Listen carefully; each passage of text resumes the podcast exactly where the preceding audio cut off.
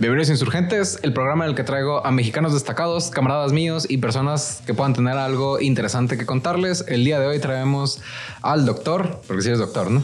Sí es. Guillermo Zazueta, amigo desde la infancia, desde que segundo de primaria que entré al Senda. Sí, así es. Nos vemos de manera intermitentemente. Regularmente nos habíamos estado viendo que era una vez al, dos veces al año. Uno o dos al año. Y ahorita ya nos estamos viendo un poquito más seguido porque aquí estás en corto, sí, ¿verdad? sí, ya. Entonces, este, te- como, como te comentaba fuera de cuadro, la dinámica es muy, muy sencilla. Es preguntarte más o menos qué estás haciendo ahorita y que nos cuentes, pues, cómo llegaste ahí, ¿no? Ahorita yo sé que tú eres médico y que estás en los mochis, pero hay más detalles dentro de la plática que estaría bueno que nos contaras. Ok, muchas gracias por invitarme a tu espacio. ¿No hay de qué? Y pues. Sobre el cómo.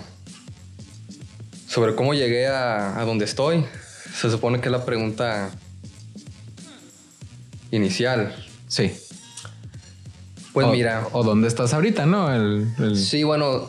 Si no es pregunta filosófica, lo puedo contestar así. dale. Tú date. Sí, pues ahorita estoy trabajando, ya terminé la especialidad en medicina del trabajo. Ujú. Eh, la hice Monterrey, me vine a, a agarré plaza en Guasave, ahí en el IMSS. Ok. Y pues me vine con mi novia, ella también se vino conmigo, me siguió. También es médico del trabajo. Y pues, como investigamos más o menos las plazas que había, eh, pues nos dijeron, no, pues en Mochis hay tales, Ok. dos doctoras se van a jubilar, vénganse mejor a Mochis, no se vengan a Culiacán. Ok. Entonces, pues ya. Pues nos venimos y yo le dije a mi novia, no, pues sabes qué, Los Mochis es más ciudad que Guasave. ¿Cierto? Digo, lo siento por la raza de WhatsApp. sí, pues lo siento, pero fue la verdad. Y ya, pues ahí rentamos ahí ahorita en Mochis. Y pues ahí estamos eh, adaptándonos. Ok. Eh, y pues sí, diario voy de, de Mochis a Guasave, güey. Está pesado, ¿no? Son como 35 minutos en carro. Eh, no, es que la carretera sí está a la verga, güey. Y luego en las mañanas, no sé si es la primavera o no sé, pero hay un chingo, hay un chingo de neblina. No, es, es constante el... Ya desde que aquí Sinaloa es particularmente húmedo. Sí. Es la humedad que está, no sé si subiendo o bajando, pero nos está metiendo el pito en... en sí, en chingo neblina, no sé, la semana pasada, el jueves o el viernes. Ujú. eh, blanco estaba la pinche carretera, güey. Y llena de baches, ¿no? No, llena de baches y... Pero estaba blanco, o sea, no se veía, veías a, no sé, a pocos metros es lo que alcanzabas a ver, pues entonces, pues sí, Y no te ha tocado accidentes. Sí, las. Al principio sí me tocó ver uno, eh, ya estaba chocado el carro.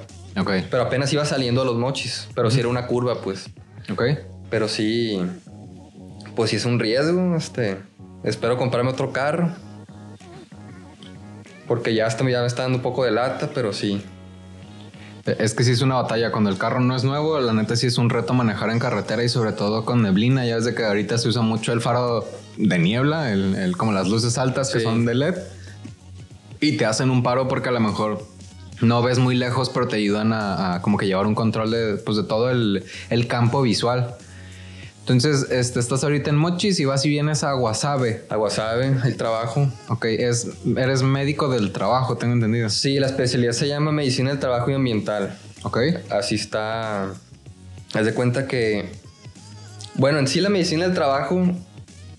El concepto es estudiar las causas y consecuencias, ya sean accidentes, enfermedades eh, causadas por el trabajo. Este, y las medidas preventivas. ok. Haz de cuenta que.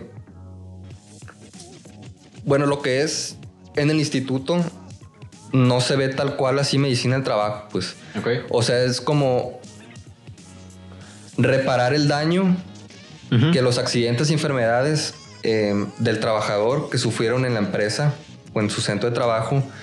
Eh, están repercutiendo, pues. Ok. O sea, es más como el aspecto médico-legal, calificar accidentes de trabajo, enfermedades de trabajo, pensiones de invalidez. Ok. Este, Ha sido un tema recurrente aquí entre mi papá y el que es de seguros. Ha sido Sí. como que es tema interesante porque es, siento yo que es de esos temas de que los empiezas a ver ya que eres adulto.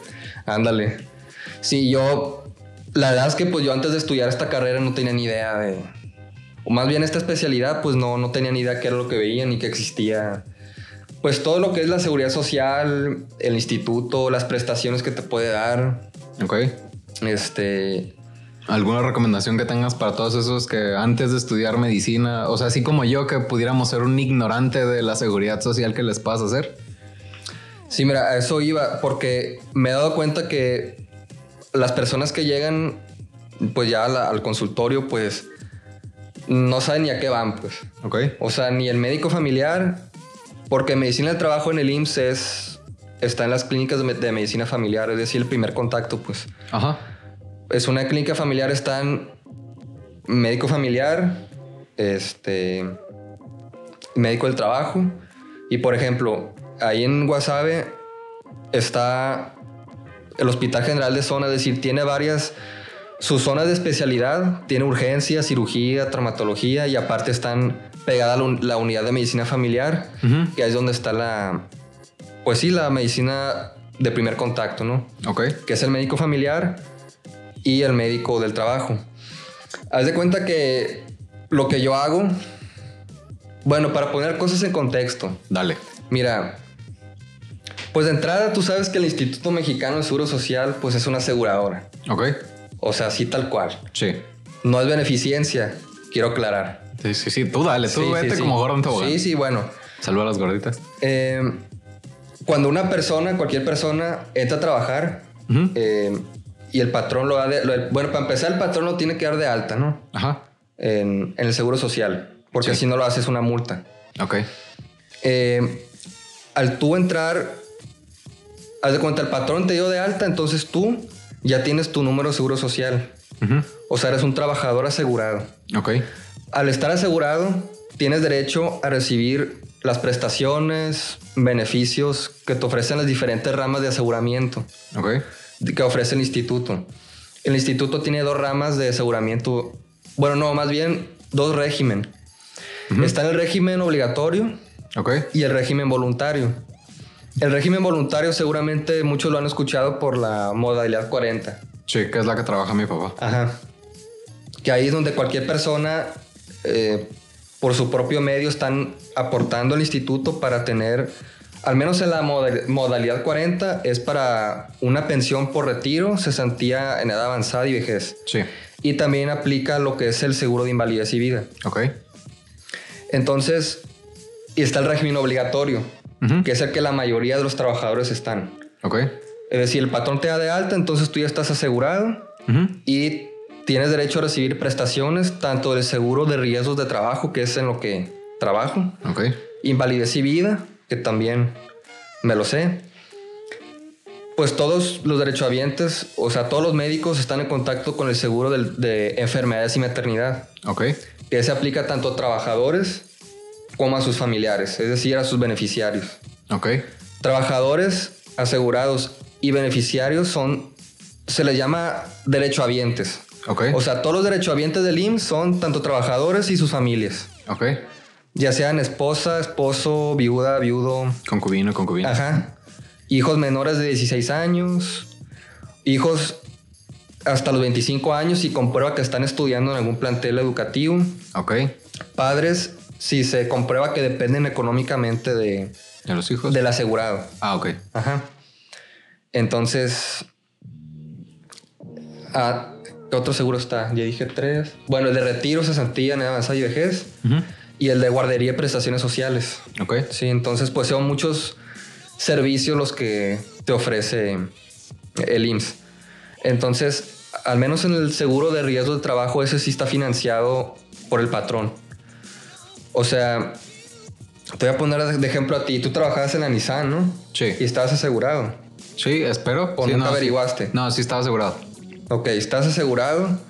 Entonces, supón tú, estabas en alguna oficina, ¿en qué estabas? Estaba en oficina, estaba en, en Zapata y Paliza, estaba, haz de cuenta, donde los seminuevos, estaba en mi pecera, porque desde que ahorita las agencias son todo de cristal. Ok. Este, y, y estaba yo en la oficina del gerente de seminuevos, porque el gerente de seminuevos no se quería ir. Saludos, Ramón. Este, haciendo guardia, porque pues no era tan importante, no importaba en qué parte de la agencia yo estuviera mientras pudiera hacer mi chamba. Porque no tenía Ok. contacto a la gente. Y digo, como que me imagino más o menos por dónde van las siguientes preguntas. Pues no tenía contacto con los carros, no los manejaba, no me ponía debajo de ellos, no, no los movía dentro o fuera del carro, perdón, de la agencia. Entonces, mi riesgo de trabajo era no pisarlo trapeado, este, y, Ok, ok. y haz de cuenta, y, y que no se rompiera la silla, ¿no? Ok, entonces checa. Ujú. Estás, no sé, trabajando. A ver. Como estás volteando conmigo, te queda de lado. Ah, ok, pero ok. ahí ya te escuchas el chingazo. Ok. Supongamos contigo, ¿no? Que estás trabajando en tu oficina y no sé, te habla tu jefe. Hey, Yuriar, ven para acá. Simón. Y ahí vas, te paras de tu asiento, vas caminando y por lo que sea, por pendejez, porque no te diste cuenta, Sí. pisaste mal un escalón y te esguinzaste el tobillo. Sí. Ok, vas a, a urgencias, este, es más, incluso aunque vayas a hospital privado, aunque te hacen el diagnóstico, esguince de tobillo, no sé, grado 1, grado 2, lo que sea. Ok. Entonces, tú te vas a preguntar, no, pues el doctor me dijo que no puedo trabajar y la neta es que no puedo trabajar, me duele un chingo el pie, lo traigo inflamado, traigo muletas y la verga. Entonces, ¿qué pedo con las incapacidades? Eso siempre la traigo, ¿no? Pero Sí. tengo. Porque es lo que toda la raza se pregunta, las Sí. incapacidades. Ahí me llegan a preguntar de incapacidades. Yo no tengo nada que ver con eso, Ok. pero diario me preguntan por eso. Sí. Entonces, tu patrón, si es buen patrón, te tiene que decir, no, pues te tienes que ir al Instituto Mexicano de Seguro Social, urgencias, a esperarte tres horas a que te atiendan, a que te reciban con sus buenos modales de, de que tú conoces de los trabajadores SIMS, Sí, claro. para que te vea el doctor con unas amplias ganas de, de preguntarte qué te pasó, este, tomarte radiografía. Sí, con la vocación de Sí, sí, atención. con la delicadeza que tiene un trabajador IMSS. Sí. Ok, y pues ya. Eh, supongo que llegaste ahí primero. Ya te hace el diagnóstico. Haz de cuenta que mucha gente no sabe, pero. O sea, si te pasó algo en el trabajo o relacionado al trabajo, incluso la ley así lo marca, de- del trayecto de tu casa al trabajo o viceversa. Ay, perdón. Y chocas o te asaltan o no sé. Ya que recibes atención médica en el IMSS, tú dices, no, pues sabe que esto fue mi trabajo. Ok. ¿Por qué? Porque, Porque ibas para allá. ajá, bueno, te dan la incapacidad, Ok. ¿sí?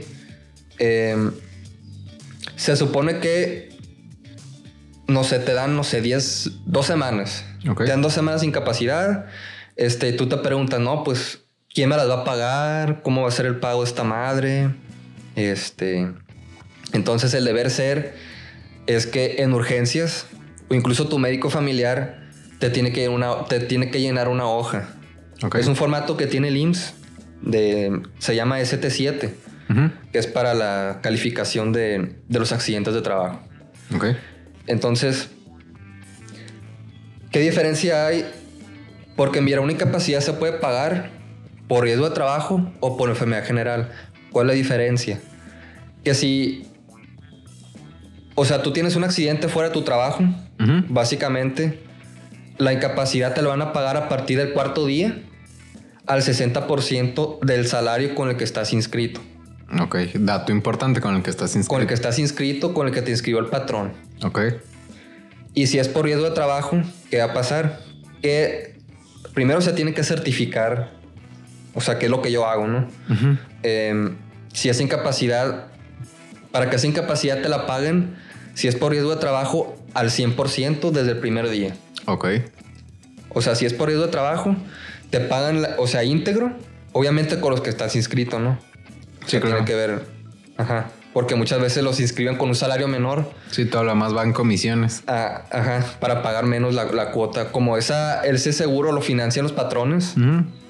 O sea, lo paga el IMSS, pero al final el IMSS se lo cobra a las empresas, pues. Sí, sí, al final el patrón está pagando una prima en función de lo que le está pagando al empleado. Ándale. Sí. Entonces, si la incapacidad, si es por ir de trabajo, la paga el patrón. Y supongamos que, no sé, en vez de un esguince te fracturaste. Ok. Entonces, te tienen que operar y ya te llevaste, un, no sé, 100, 120 días de incapacidad. y el doctor te dice, no, pues sabes qué, te, te tenemos que mandar a, a terapia física este, para que hagas ejercicios, o en lo que te recuperas de la operación, vas a llegar a 200 días de incapacidad. A su madre. Un año de vacaciones. Eh, los días de incapacidad eh, para el instituto tienen un límite. Ok. Es decir, son 364 días máximo de días de incapacidad temporal para el trabajo, así se le llama. Ok. Eh, O sea, de cuenta un día menos de un año para. ajá. Ok. Haz de cuenta, tienes todos esos días para disfrutar del, del subsidio de la incapacidad, pues. Ok. Eh, cuando es por enfermedad general, son. Bueno, la, la ley de seguro dice que son 364, pero si te puedes. Si hay posibilidades de recuperación, te pueden prolongar hasta 26 semanas más.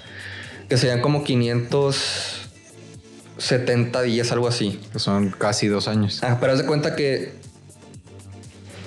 tanto a las empresas como al instituto les cuesta estar pagando incapacidades. Sí, claro, es- ese dinero tiene que salir de algún lugar. Ajá. Entonces, ¿qué hacen? No, pues, ¿sabes qué? Hay que pensionarte. Ok. Entonces, cuando es por el ramo de riesgos de trabajo eh, y ya se determina que o, o no te vas a recuperar, sí, por favor. Sí, dale. La Chocomilk. Sí. Chocolate abuelita. Estamos tomando vino porque engorda menos. Salud. Salud.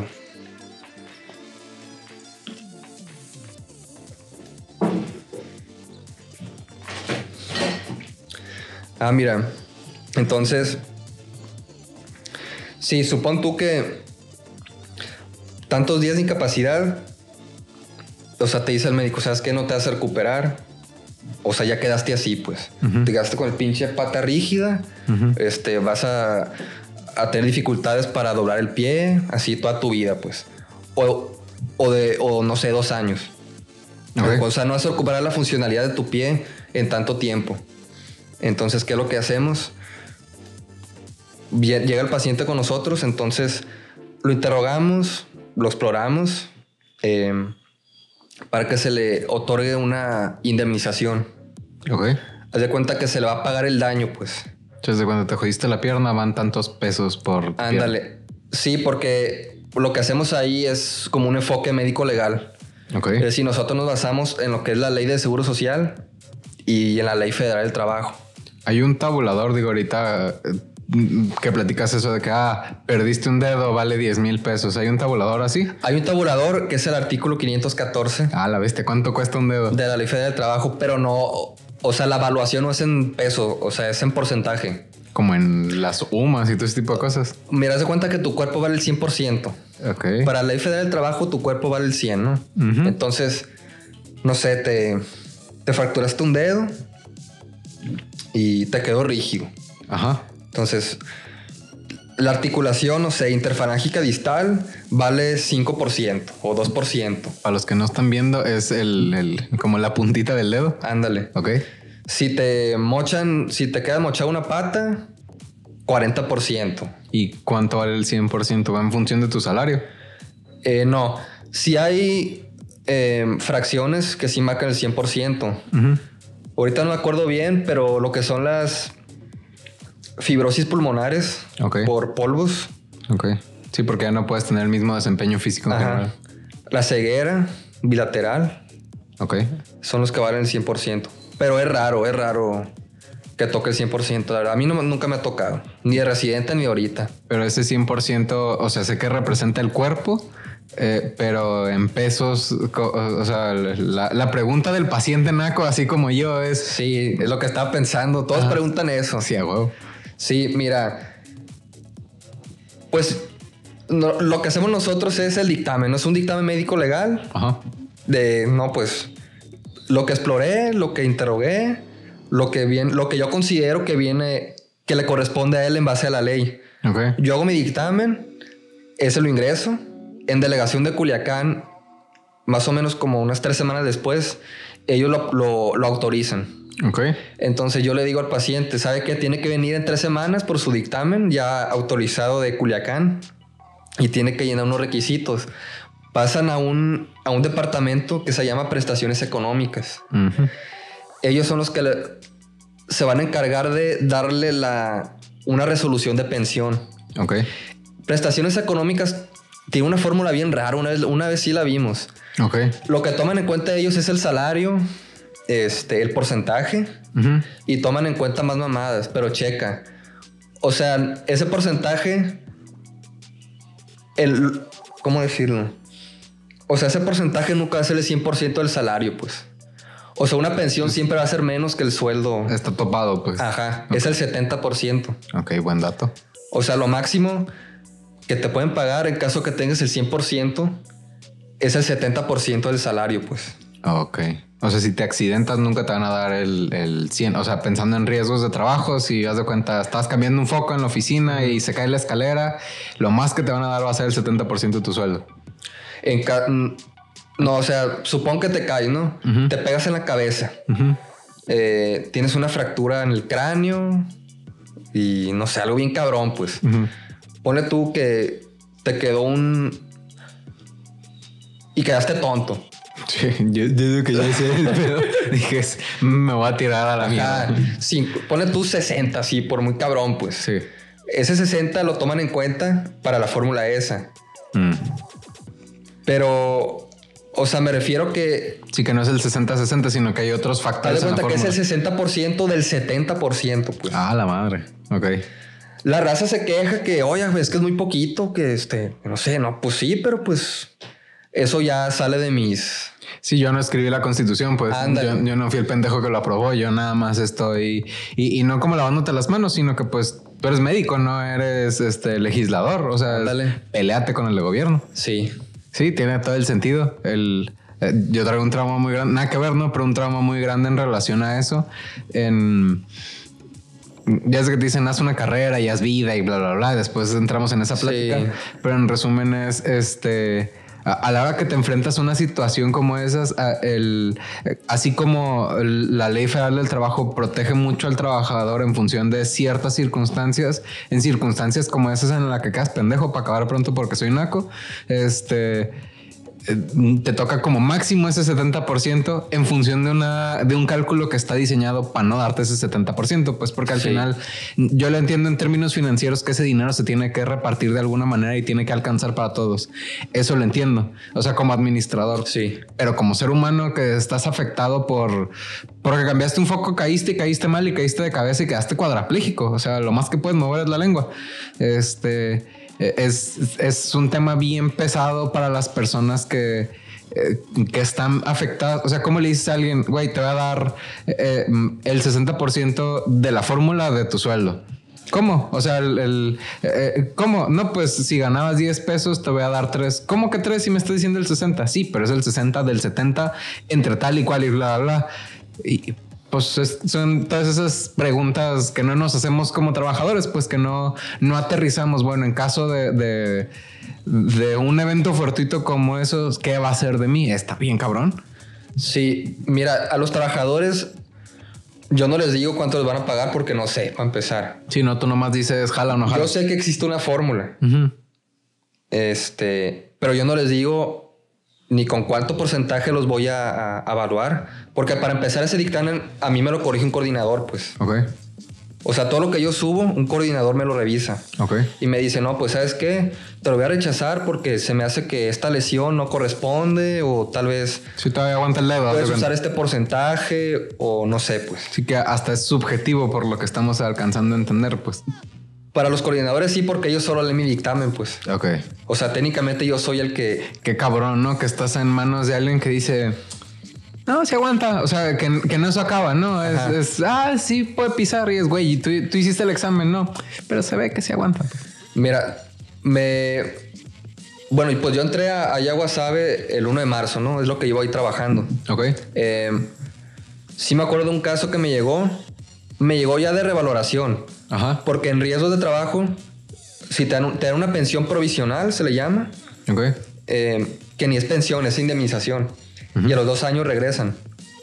Para ver si mejoraron, empeoraron o están igual. Ok. Se tiene que hacer otro dictamen. Ujú. Y ese ya es el último que se hace. Entonces a mí me llegó uno de, para revalorarlo. Haz de cuenta que el señor, no me acuerdo si iba a su trabajo o regresando o el vato era de comisión, no sé, pero iba en una moto y tuvo un accidente en la carretera, se pegó en la cabeza, estuvo en coma no sé cuántos días y haz de cuenta que ese güey... Se le fue la luz, perdón, estaba ahí. Tuvo fracturas en la cara, no sé qué desvergue tuvo y bueno, no, pues no se trata de hablar de medicina así, ¿no? Pero de No, no, pero es para dar contexto de qué tan madreado quedó después del golpe. Ajá, es de cuenta que en el tallo cerebral están los. emergen los pares craneales. Son, son nervios eh, que te dan, eh, por ejemplo. Tú date, que se nota que estudiaste, que no eres como la bola de ignorantes que estamos aquí. Sí, mira, hay 12 pares craneales. este, son, pueden ser aferentes, eh, eferentes, motores o sensitivos o mixtos. Ok. Por ejemplo, el, oler es por un par craneal. Son nervios, son pares nerviosos que emergen en, el tallo cerebral. Hoy aprendimos algo.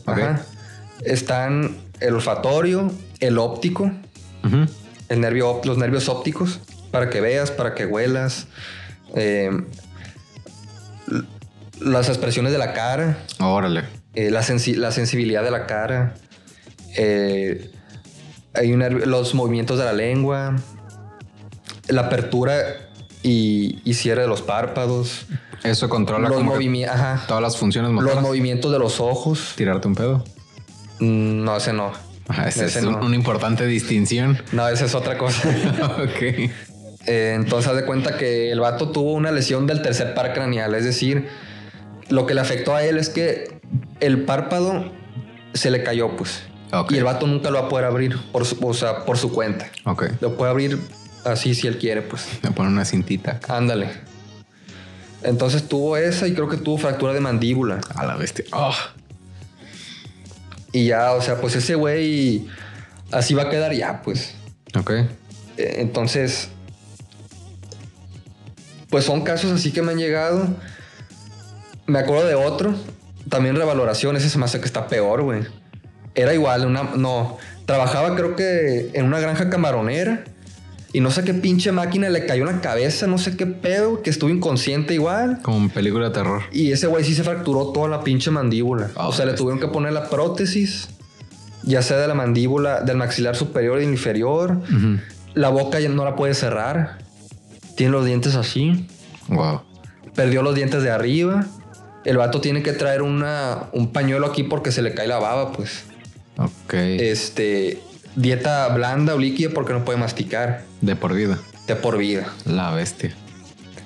Entonces, eh, haz de cuenta, esas lesiones nosotros las buscamos en la ley federal de trabajo las que más se le parezcan, porque cabe aclarar que esos artículos ya son muy viejos, pues. O sea, no los han reformado. Okay. Desde que entré a la residencia están diciendo que los van a reformar y y nada. Sí, estamos hablando que existen aparatos nuevos que también son riesgos.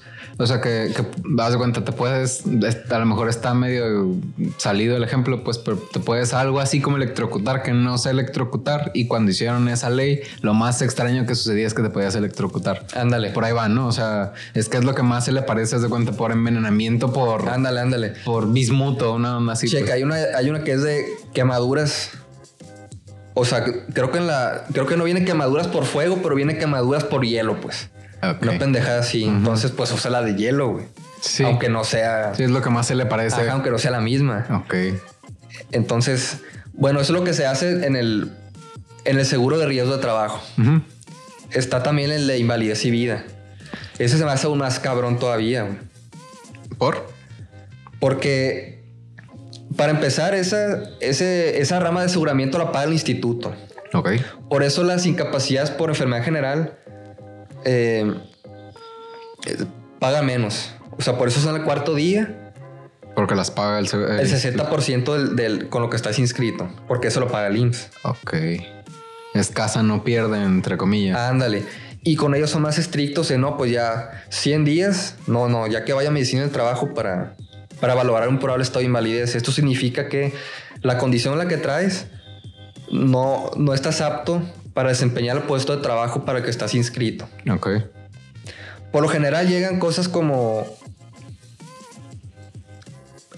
eh, personas con diabetes que se quedaron ciegas, con insuficiencia renal, que, que ya están en diálisis, están todos hinchados, en silla de ruedas, raza que les tienen que mochar la pata por diabetes, em, cáncer, em, enfermedades neurológicas, este, que no pueden caminar, de columna, eh, hernia de disco. em, Sí, la mayoría de cosas que como que no tienen vuelta atrás. Ándale. Ahí se me hace más cabrón porque ahí ya yo tengo que decidir, no, pues tú sí puedes, tú no puedes, Ok. tú sí, tú no. O sea, no es como en el, en el otro seguro, pues. Que ahí, sea lo que sea que te haya pasado, eh, pues se te va a indemnizar, ¿no? Una mamada, pero se te indemniza.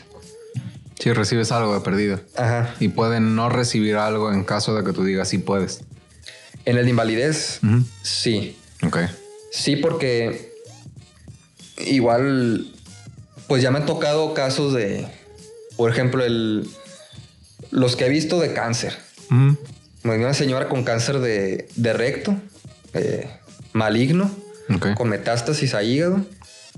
Y ella trabaja de despacha en una gasolina, una gasolinera. Entonces ella está recibiendo quimios, pero la verdad es que, o sea, el porcentaje de sobrevida de un cáncer de eso ya con metástasis a 5 años es menos del 30%, pues. Muy bajo. O sea, ella se va a morir. La verdad es que se va a morir. Y sí, pues ella me dijo, no, doctor, es que yo tengo mucho miedo. Y empezó a llorar. Para empezar, ¿qué le digo, no? Sí, no. O sea, la verdad es que no le dije nada. No supe qué decir. Y, y por ejemplo, con ella se le iba al aire cuando hacía movimientos bruscos. Este, Y pues ella no puede trabajar en una, en una Gasolinera. porque no solo es despachar la, la- la gasolina, pues, sino que revisar llantas, a veces los niveles de aceite. El aguantar el calor de aquí. Ándale, limpiar el- los parabrisas. Y están llegue y llegue carros, pues. Ujú. Por ejemplo, ella no puede desempeñar ese puesto. Entonces se le da una. Se hace un, dicta- un dictamen igual eh, por invalidez. Ok. Ese se puede dar temporal, que es por dos años igual, o definitivo. Que en el caso de ella era definitivo, me. Yo lo hice definitivo. Sí. Hay otros casos que, no sé, tienen. mm, igual una fractura, ¿no? De, de- de rodilla, no sé. Ya lo operaron y no quedó bien. Pero pues el vato trabaja en una oficina, o sea, está sentado todo el día. Sí, no te afecta. Ajá. Entonces, no, pues sabe qué, este, pues usted sí puede desempeñar las funciones para la que está contratado, por supuesto que es de oficina. Y te la hacen de pedo y te, que, que te van a demandar y que le van a decir a no sé quién, pero pues, o sea, eh, Sí, si fuera el paquetero dices, va, pues, pero si estás ocho horas pegado a la computadora, ya ahorita, oye, ya puede ser hasta home office, pues es- sí puedes trabajar. ajá. Sí. Ok. ¿Cuál ha sido el caso más cabrón que te haya tocado? Y pues es que se puede platicar. Pues, eso me dijo un trago. Salud.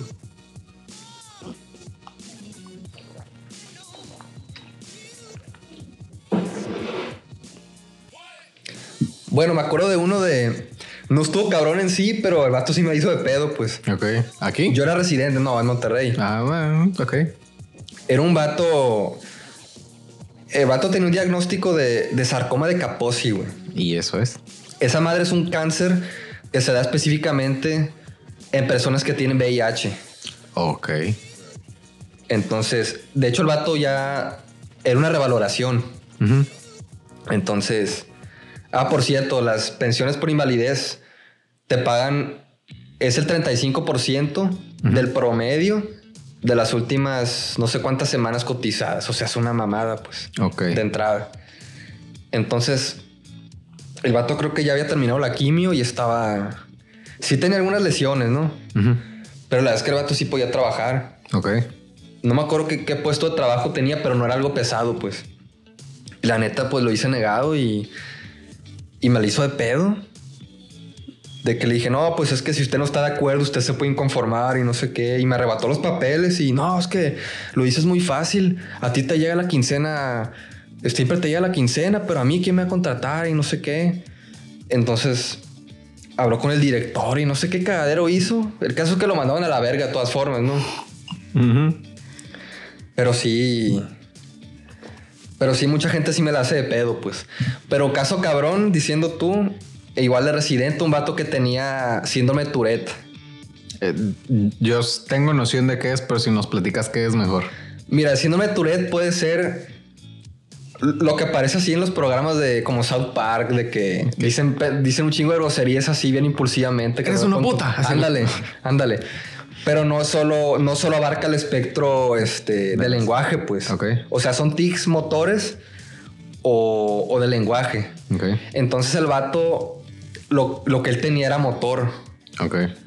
O sea, el vato estaba así, pues no se podía dejar mover. Vivía bailando. Ándale. Igual para caminar, haz de cuenta como que el vato estaba así, pues. El vato no se podía ni limpiar la cola, pues. y de hecho, creo que la, la esposa era la que lo navegaba. Okay. El vato joven, eso sí, muy joven. Y, y, creo que tenían un hijo con autismo. Y no sé qué desvergue tenía esa familia, güey. También es, digo yo, o sea, te enteras de casos familiares de, o sea, cómo vive esa gente, ¿no? Ok, sí, porque no es, no es nada más el pedo que tú traes, sino el que le pasas al que sigue por el problema que tú traes. Ajá, a, ese, a él sí se la dieron. Ok. A él sí se la dieron. Eh, pero sí, por lo general los casos que más me impresionan a mí son los casos de cáncer. De gente... De hecho, ayer me tocó una, una, una señora que tiene cáncer. Ella tiene un... Pues es un tejido, es un cáncer maligno de, tejido digestivo. Está en quimioterapia. Eh, no le pudieron sacar el tumor. Y a lo que leí de la tomografía, tiene metástasis. Entonces, ella dice que se siente bien, está asintomática, la verdad, pero va a seguir con quimios. Entonces, yo dudo que la vayan a sacar el tumor. Ella no quería la pensión, porque decía, no, pues es que si me da la pensión. Es menos lana. Ajá, aparte me van a dar de baja en mi trabajo. Ok. Y usted dice que es temporal, pero en dos años, ¿quién me va a querer contratar? Ok. Y eso sí la libra, ¿no? O sea, es el, el, reto de vivir con menos lana y de que no la contraten para poder seguir pagando su quimio, porque sé que son carísimas. Ajá, porque yo antes de ver los estudios, yo primero los interrogo, pues a ver qué me dicen ellos. Les pregunto, ¿y, el oncólogo qué le dijo? ¿Qué, pronóstico le dio? ¿Va a mejorar o, qué le va a pasar? No, pues el doctor me dijo que todo bien, que ya se está deshaciendo el tumor y no sé qué. Con metástasis. Y ya lo, yo, yo, ya que se van, yo reviso ya las, o igual mismo, o sea, me están platicando y estoy revisando esa madre, pues no metástasis a hígado. Y me quedo, no, pues. ¿Nos puedes explicar qué es la metástasis para los que no sepamos qué es? Sí, es cuando un, tumor se origina. Donde se origina el tumor es el sitio primario. Ok. Ajá. Eh, entonces las células de ese tumor pueden llegar por la sangre, por vía linfática o un órgano que esté pegado por contigüidad. Pues se disemina a esas, a esos órganos. Ok. Y pues sí debilita la, lo que es la función. Ok. Entonces, si tienes metástasis, por lo general, en un tumor maligno, pues sí es de, es de mal pronóstico. Ok. ¿Es cuando las células este, se transmiten a otro lugar?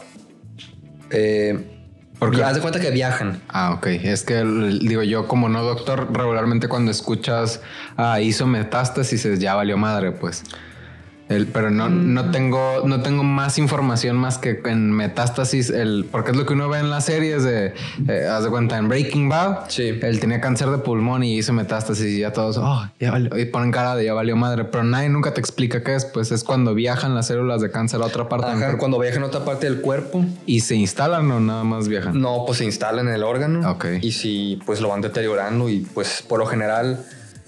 Pues sí se trata con quimios y eso, pero a la larga es pues no, no. Es un mal pronóstico. Ándale. Ok, es un buen dato, ¿no? Por lo mismo de seguramente las otras 99 personas que ven el resto de los capítulos, porque pues yo soy una de las vistas. Sí, sí. Este, pues lo escuchamos en series, pues, y ah, la bestia hizo metástasis. Pues, sí. Y eso que chingados es, es la primera vez que escucho una explicación para mortales.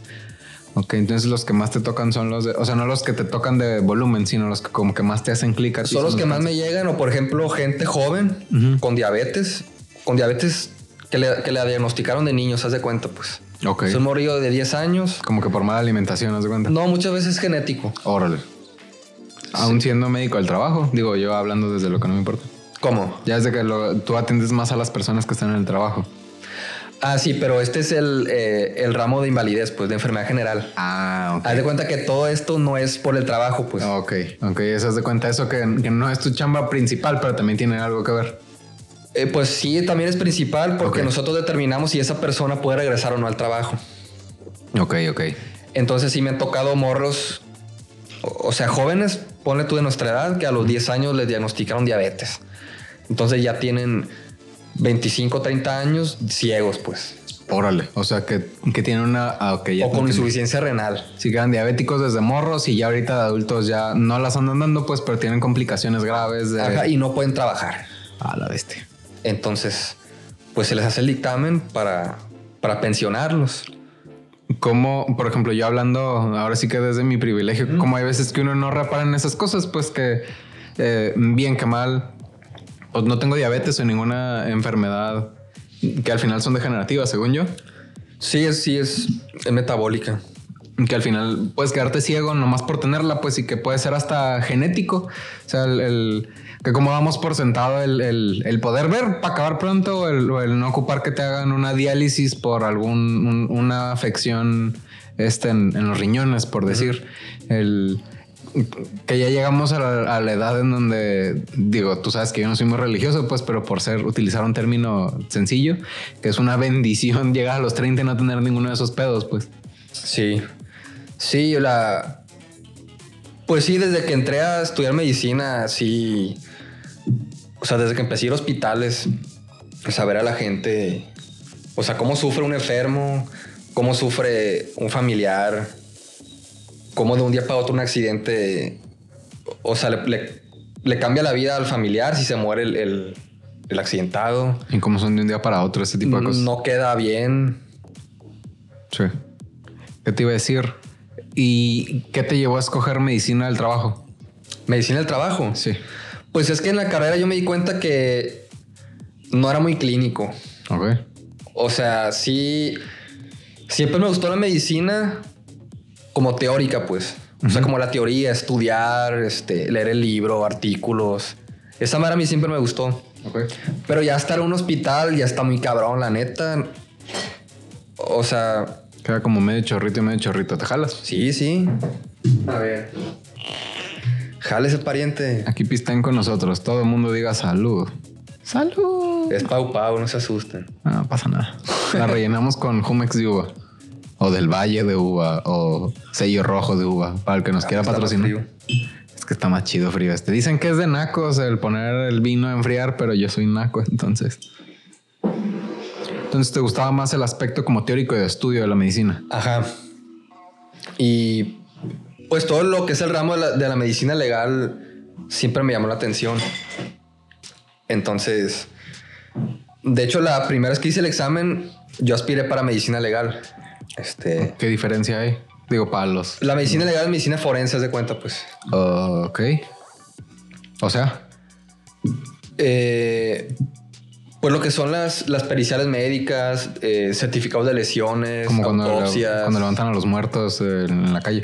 Mm, algo, algo así. Como si es ahí. Mm, más o menos. Ok. Eh, pero no quedé. Ok.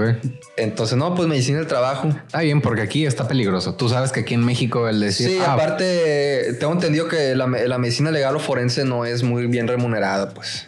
Y la verdad es que, pues tengo entendido igual que nadie pela al médico forense aquí en México. güey. No, el- alguien que conozco lejano, tengo entendido que quería dedicarse a eso y pues se graduó y nadie le daba chamba. Por lo mismo, pues porque es, di que fue el Chapo o cualquier otra de los capos aquí, el, el que fue gente de fulanito de tal, pues, no, pues máximo respeto, no fue ellos, pues es- Sí. no me maten, por favor. Entonces, pues sí, me seguí medicina del trabajo. Este, también mucho tuvo que ver que es una especialidad diferente, pues.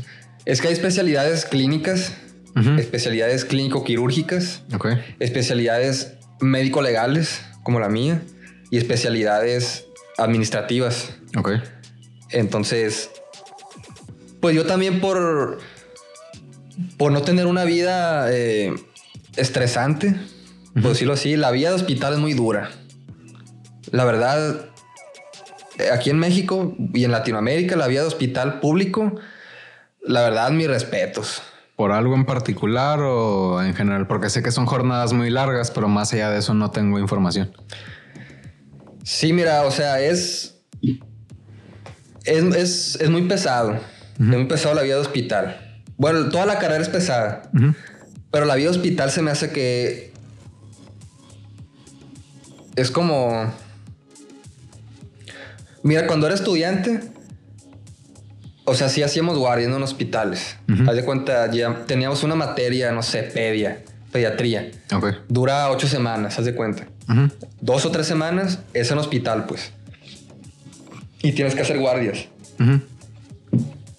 Igual con los internos, residentes. Y es muy pesado porque, para empezar, la, el, sistema de salud, o sea, en México, pues tiene décadas echado a perder, pues. Ok. O sea, no hay recursos, eh, personal eh, muy... ¿Deficiente? No es que el personal sea deficiente, sino que es más...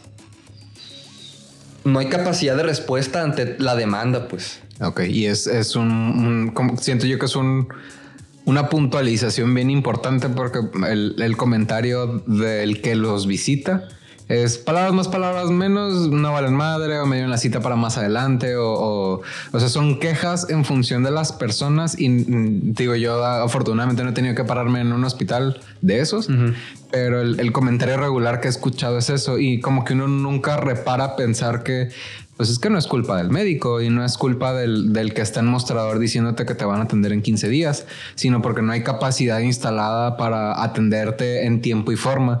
es, es suena de, pero es revelador el verlo desde ese ángulo de, alguien que está de tu lado a la trinchera y que tú no tienes por qué defender o no defender, ¿no? Pues al final el, decir no tenemos la capacidad instalada suficiente para atenderte en tiempo y forma es, es bien diferente a decir a, que de este lado sea ustedes no valen madre. Está bastante interesante.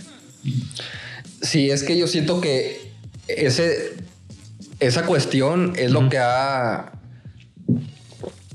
¿cómo decir? Podrido todo el, o sea, todo el sistema de salud. Pues. Sí. O sea, está muy, yo sé que la gente pues va al IMSS y, y ve pues al personal este grosero con mala cara eh, o el doctor no me atiende o no sé o llegué sano y aquí me lo mataron o por mí tragas o cosas así pues que, que, he visto videos que graban así a doctores de que es que no me quiere atender y no sé pues o sea siempre hay un trasfondo sí y por ejemplo, la verdad es que igual la gente yo sé que no lo sabe, pero en, al menos en esta carrera, en el ámbito médico, las jerarquías están muy marcadas. Ok. Está muy mal distribuido el trabajo. Haz de cuenta que el de arriba no hace ni, va, no hace ni verga, pues. Ok. Los de abajo son los que sacan todo el jale, pues. Y seguramente son los que menos experiencia tienen. Ándale, exactamente. Ok. Exactamente. Es desde las jornadas de, que tienes que estar ahí. Eh, la carga de trabajo. Eh, el estrés. Los riesgos de trabajo. Ya ves de que no sé si supiste, pero salió una nota en, creo que fue en Sinaloa, que mataron a un médico porque estaba salvando a alguien. Estaba haciendo su chamba, pues no sabe si era enfermo o no era enfermo y o sea, si estaba chueco o no estaba chueco, si era criminal o no era criminal, chingada Este, que dije, ¿cómo se dice? ¿Cómo se dice? Este, al final el vato estaba haciendo su trabajo y lo mataron. Pues sí, es, es un riesgo latente que no sabes a quién estás atendiendo. Ándale. Está bien, cabrón. Entonces, igual, o sea, a veces que no hay. A mí me tocó presenciar en, el internado, cuando hice internado, aquí en el hospital general, el que está por Ciudades Hermanas. Okay muchas iatrogenias. ¿Qué es eso? Iatrogenias, tómalo como mala praxis médica, errores eh, humanos, errores, administrativos que llevaron a la muerte de personas. Oh, la bestia. Y eso era casi diario, pues. La verdad. ¿Y está regulado o está como limitado en algún sentido? Por lo general se queda ahí mismo, pues. Se parapeta el dato de cómo fue la cosa. Ajá, o sea, ahí, por lo general le explican otra cosa al paciente, pues, o a los familiares, más bien. Ah, la bestia. Sí, pero es por lo mismo de la, de la carga, pues. Sí, que al final te está atendiendo alguien que tiene una jornada de 36 horas, que está en la hora 34 y que ya se quiere ir, está cansado, tiene hambre, porque alguien que seguramente si estuviera mejor administrado el, los horarios de trabajo, a lo mejor no serían 36, serían 24 horas y estuviera menos cansado. O sea, es- También. a- al final no es culpa de un médico, de un administrativo. O sea, sí, sí la cagó una persona, pero ese error viene como consecuencia de un exceso de cansancio, de no estar tan preparado y que le hayan dado una chamba que no le correspondía. Me imagino que por ahí va, ¿no? Es culpa del sistema en sí. Ok. O sea, no se me hace que sea tanto. Obviamente, sí hay errores humanos. Y el, el error humano es el que me es el más evidente. Siempre. Sí, pero no, no es. Pero nadie ve el trasfondo, pues. Y no es a propósito, pues al final. No, no es a propósito. El, el, eh, más o menos eso iba, pues que si tienes 30, y- si tienes 35 horas de trabajo y es tu última hora, por matemática es probable que te equivoques, pues, o sea, no, a lo mejor se equivocó José para no decir quién sea, ¿no? Se equivocó José, este, fueron sus manos la que operaron mal lo que iba a operar, le hace llenar un documento, dar una, este, una dosis, pero al final trae 8 horas o 16 horas de trabajo atrás que no le correspondían a él, pues que eran de alguien más que sabes que tú porque es la novatea te toca a ti puede ir por ahí, ¿no? Sí, mira, al menos en hospitales públicos es más o menos así. Ok. O sea, porque desde que el paciente entra es un proceso administrativo, pues. La verdad es que uno como médico, ni como médico de estudiante, ni interno, ni residente, le debería corresponder ese trámite administrativo. Pero, o sea, desde que llega un paciente eh, que está ingresado en el sistema, pues le tienes que hacer pues las notas, le tienes que pedir laboratorios, qué estudio le vas a pedir, radiografías, no sé, electrocardiograma, tomografía. Este, tienes que hacer las solicitudes, tienes que ir a que te las sellen. Eh, muchas veces encuentras trabas de los mismos trabajadores. Que no sé, o están de mal humor, o no están, o les caes mal, o te caen mal, y se va retrasando esa madre, pues. O, o tienes más pacientes que están más graves, eh, les tienes que dar prioridad. Ok. O sea, en- entonces le pides eso, le pides lo otro, tienes que estar pendiente de si ya está el resultado. Cuando lo podría hacer alguien más, pues al final estar al pendiente de un, resta- de un resultado, no necesariamente tienes que ser médico, pues puede ser cualquier humano al que le das la lista de, oye, fulanito. Es lo que yo estudios". digo, Sí, es lo que yo siempre dije. Sí. Eh, igual si el médico o no es capaz o no tiene la experiencia, porque en los hospitales públicos, el IMSS, Secretaría de Salud, ISTE, son hospitales escuela, pues. Ok. O sea, Cuando son- no debería de ser. y- no, sí deberían de ser, pero bien supervisados, pues. Ok. El peor es que los de arriba, los doctores ya escritos o coordinadores, por hueva, por lo que sea, le dejan todo al- al- a los residentes. Ok. Y los residentes, pues están estudiando apenas una especialidad, ¿no? Sí, son médicos generales, pero que ya están estudiando una especialidad. Sí, son como niños coordinando niños, pues, o sea, no hay un adulto que esté diciendo "Ah, hay que hacer esto. Ya sé que son graduados o recién graduados, pues, pero no tienen la experiencia de alguien que está en el puesto en donde te debería decir qué hacer y cómo. En teoría sí están supervisando, pero la verdad es que muchas veces no. Y en un no, se te muere alguien, pues. Sí, al final es la vida de alguien lo, lo que está en sus manos. Pues si por ejemplo es en urgencias, es debe ser complicado el Luis es que el que estaba supervisando bajita la mano no está o se quedó dormido. Pues Ándale. Por ejemplo, cuando yo, estoy, cuando yo era interno, el año de interno es cuando acabas la facultad y haces un año de práctica en un hospital.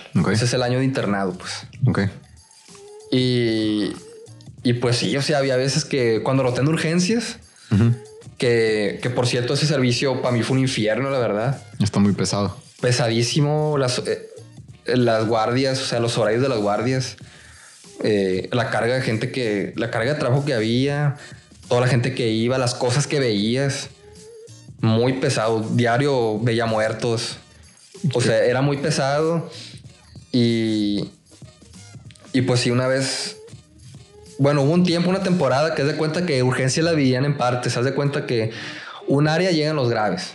Ok, El otra área es es la, la raza que llega a las 10 de la noche porque le duele la garganta, pues. Ok, los que, los, ¿cómo se llaman? Estos, los que inventan de lo que están enfermos. O pone tú que no lo inventan, pero pues Sí, pero que no se van a no morir es de una eso, pues. urgencia, pues, no es una urgencia. Ok. Te decir los hipocondriacos, pero como dices tú, es cierto, puede que se sienten mal, pero no se van a morir de un dolor de garganta. Ajá. pues. Ok, sí. Y bueno, haz de cuenta que hubo una temporada que el doctor que estaba encargado, como que el vato trabajaba en Wasabi o no sé. Y en el turno de la noche pone tú que él entraba a las 8. Pero como estaba en Wasabi en la tarde trabajando, llegaba aquí como a las 10, pues. Entonces haz de cuenta que de 8 a 10 estamos los puros, los puros estudiantes, pues. Con toda la gente que llegaba. Entonces, esas dos horas eran muy pesadas porque, o sea, llegaban los pacientes, los familiares gritándonos que, que por qué no nos apurábamos, que, que me acuerdo un cabrón que se, se tiró al suelo, que le dolía el, el- el riñón, no sé, y empezó a dar vueltas y un cagadero. Y el, o sea, nosotros pues no teníamos quien nos supervisara, pues. Y ponle tú que si supiéramos bien qué hacer, pues.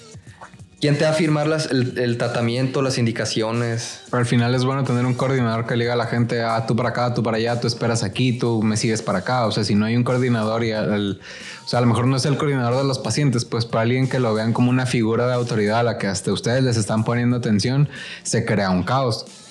Bueno, es que el coordinador de urgencias él nomás iba en las mañanas, dos, tres horas, a regañar y se iba, pues. Sí, dioquis, pues, o sea, ya esa hora, o sea, si son dos, tres horas, mejor no vengas casi, pues.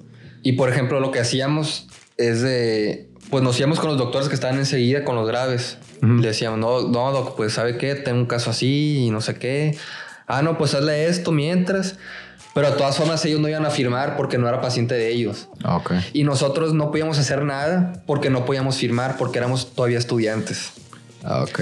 Entonces se nos juntaba la gente. eh, al guardia todos lo mandaban a la verga. Todos pasaban sobre el guardia, todos entraban, pues. Sí, estaba de adorno. Y era un vato. caos. Sí. Era un, ese servicio fue un caos de principio a fin. Las guardias eran AB. Es decir, mm, o sea, un día sí y un día no, pues. Ok. Guardia un día sí y un día no. O sea, te tocaba lunes, miércoles y viernes, por decir. Y domingo. Ok. Su madre. O sea, no tenía fines de semana libres, pues. Está bien pesado. Fue, fue el servicio más pesado de urgencias. Y, y sí me tocó ver mucha, muchas iatrogenias. Este. Entre el caos administrativo y la falta de experiencia de quien está atendiendo, pues es el caldo de cultivo y De la falta de experiencia y de la huevonada de los que ya saben, pues. Sí, sí, claro. Me el- el- tocó ver, sí, sí, muchos casos al final es negligencia del que tiene más experiencia, ¿no? El, de sí. pues, o sea, ustedes están morros o estaban morros, es, es natural que se equivoquen, pues, pero están poniendo en la vida de un principiante, perdón, en las manos de un principiante la vida de alguien que a lo mejor le quedan minutos para que se salve, pues. Sí, y aparte, la costumbre es que a los de menor rango los tratan como mierda, pues. Sí. O sea, como un pendejo. Así me- a mí me tratan como un pendejo. La novateado. Pues no sé si era novateada, pero que duró un año. No, está larga. Pero me trataban, todo el año a mí me trataron como un pendejo. Doctores, enfermeras, técnicos de rayos X, de laboratorio. Ahí me traían de su gato y no me dejan de pendejo, pues. ¿Y cómo lo manejaste? No, pues me está llevando la verga. Al menos en ese, en urgencias, sí terminé con psiquiatra, güey. Ok. Tuviste que ir a terapia. Tuve que ir. eh, ahora que ya estudié medicina del trabajo y que sé las enfermedades derivadas de- del trabajo, porque también vemos las enfermedades Mentales. mentales, lo que tenía era síndrome de burnout. Ok, que es como el Era exceso. burnout. Eh, Es que para los que no saben es el exceso de cansancio por el exceso de trabajo. Haz de cuenta que está el estrés laboral y el burnout es como la punta, es como la cereza, pues. Ok, Es como ya lo más cabrón. ok. Sí, me ha pasado. Sí, el- en el trabajo anterior en el que estuve, eh, mi jefe, o sea, no era mala persona, pero era muy latoso. Era de que de ahorita y en una hora y en dos horas y en tres horas y en tres horas y media y así sucesivamente. Hey, ¿cómo vas con tal y cual cosa? Igual, cabrón, no me han dado respuesta. O sea, el, el- eh, hablando de que tienes 14 clientes, 14 cuentas de agencias automotrices, más los, las cagadas que hizo el de enfrente, Sí. más bla, bla, bla, bla, bla, bla, que al final acaba en que en, en, ese momento yo era alguien inexperto en lo que hago ahorita, este, con un jefe que lo que quería era dar resultados para poder seguir vendiendo. Pues como dices tú, estaban en, en pocas manos los resultados para que algo funcionara. Sí. Este, y quien se supone que debería de saber, porque al final él era la cabeza del proyecto, pues el Chile no sabía, pues, o sea, me enseñó varias cosas que hasta la fecha sigo implementando algunas, pero no, no había realmente un especialista en lo que yo hago, que ahorita no viene al caso, ¿no? Pero es, me imagino que pasa lo mismo contigo, pues que si tú eres el estudiante y no había el especialista que te podía dar una respuesta para un problema específico que se estaba presentando ahorita y que si ahorita no se contestaba, se iban a morir, pues claro que hasta te estresaba el puta, se me murió uno. O igual, si había especialista que me, que me orientara, siempre me orientaba, pero con su clásico este, pendejearme, pues. Sí, es, siempre era así. Así es, de hecho sigue siendo así. Y digo, siempre fue así. Tú como médico, porque no, no, había caído en cuenta en esto, ¿no? Pero he escuchado más de alguna vez que los médicos son mamones y son sangrones y son bla, bla, bla. No, güey, se creen la quinta verga los putos, güey. Eh, justo eso iba la, la pregunta. El, ¿Qué crees que los hace sentirse así? Me queda claro que las... que nuestra vida está en sus manos, pues, pero realmente es eso o viene de atrás o, tú que estás ahí y que al final también eres médico, este, que digo, yo que te conozco, sé que no eres así, pues que eres, eh, eres una persona sencilla para ser resumidos, este, eh, ¿qué crees que hace que tus colegas puedan ser así de, pues, de alzados para acabar pronto? Pues para empezar el ego, ¿no? El ego que ya cada persona trae. Este, y pues yo me pongo en el lugar de ellos y digo, no, pues si yo me chingué de estudiante, de interno, de pasante en el servicio social, chingándome estudiando, que me pendejeara todo mundo, entro a la residencia, no sé, pone tu cirugía. Sí. Ajá. Que me castigaran este, sin, ir a mi casa una o dos semanas, este, que me humillaran. Eh, que se me murieran pacientes, que me le hicieran de pedo familiares. O sea, siento que es más como, como yo aguanté todo eso, yo estoy en autoridad de, de repetir lo que viví contigo y me siento con autoridad de chingarte, pues. Yo siento que es más como un pedo así, es lo que yo percibí. Ok, es como que heridas no sanadas. Sí, pero tiene que ver también el ego de cada quien, pues. Sí, el, el como decía este Víctor Frank, que no importa qué es para la vida de ti, sino qué esperas tú de la vida, en el sentido de, de la predisposición que ellos tienen a las cosas que les están sucediendo, pues el, el, al final, bueno, tú eres médico y yo sé que tú no eres mamón, pues tú eres, eres más barrio que otra cosa, pues, este, pero sí me ha tocado el comentario regular de que, ah, pinche médico, mamá, no me ha tocado a mí uno, pues, pero sí está la constante, más con la raza la edad de vato o sea, no somos iguales, iguales, pues, pero eh, te vi que te cagaste en el salón, güey. Es este, no es para que te pongas así como, ah, ya quítate la bata, pues. O sea, por ejemplo, yo, yo tengo presente que las veces que nos hemos visto, pues estás aquí y no eres el mamón que va con bata de, para todas partes, pues, como es el, el cliché del meme de, que, vemos, pues. Sí.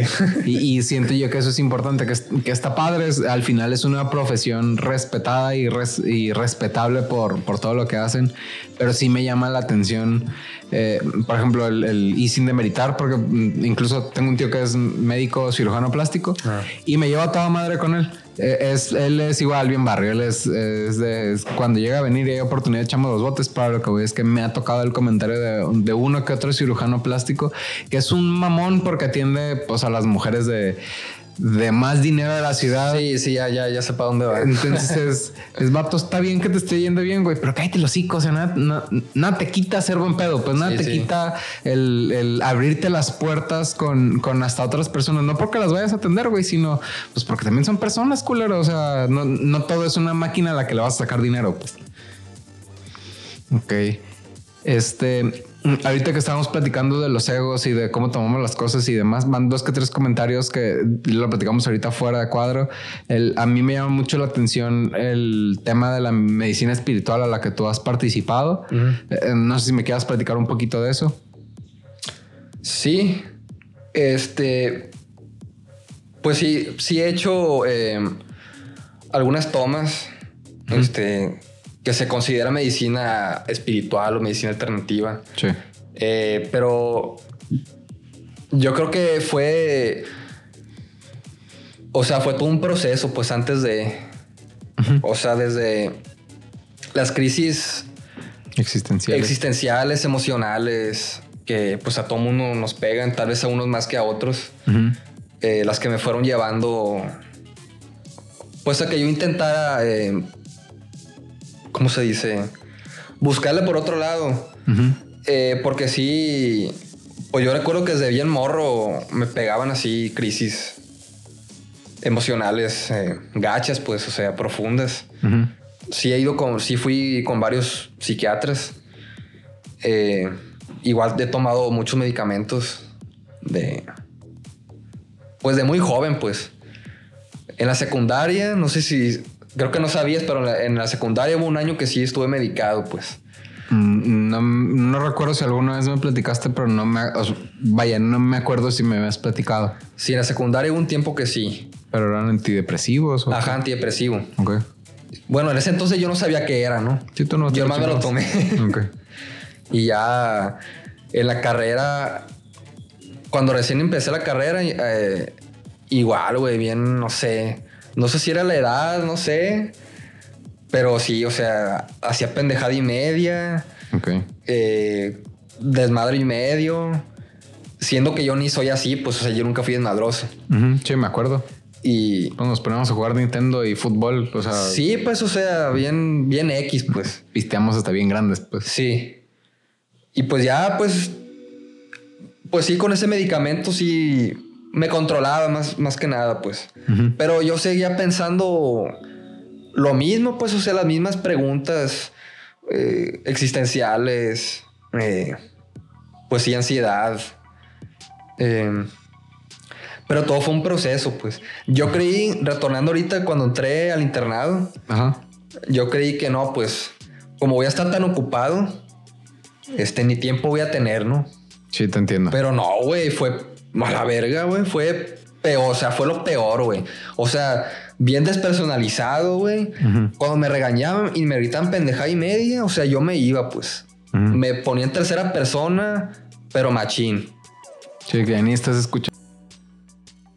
Eh, Está chingue chingue. No, o sea, me veía como que una vez, una, cuando recién entré, no les había venido el sistema de la computadora.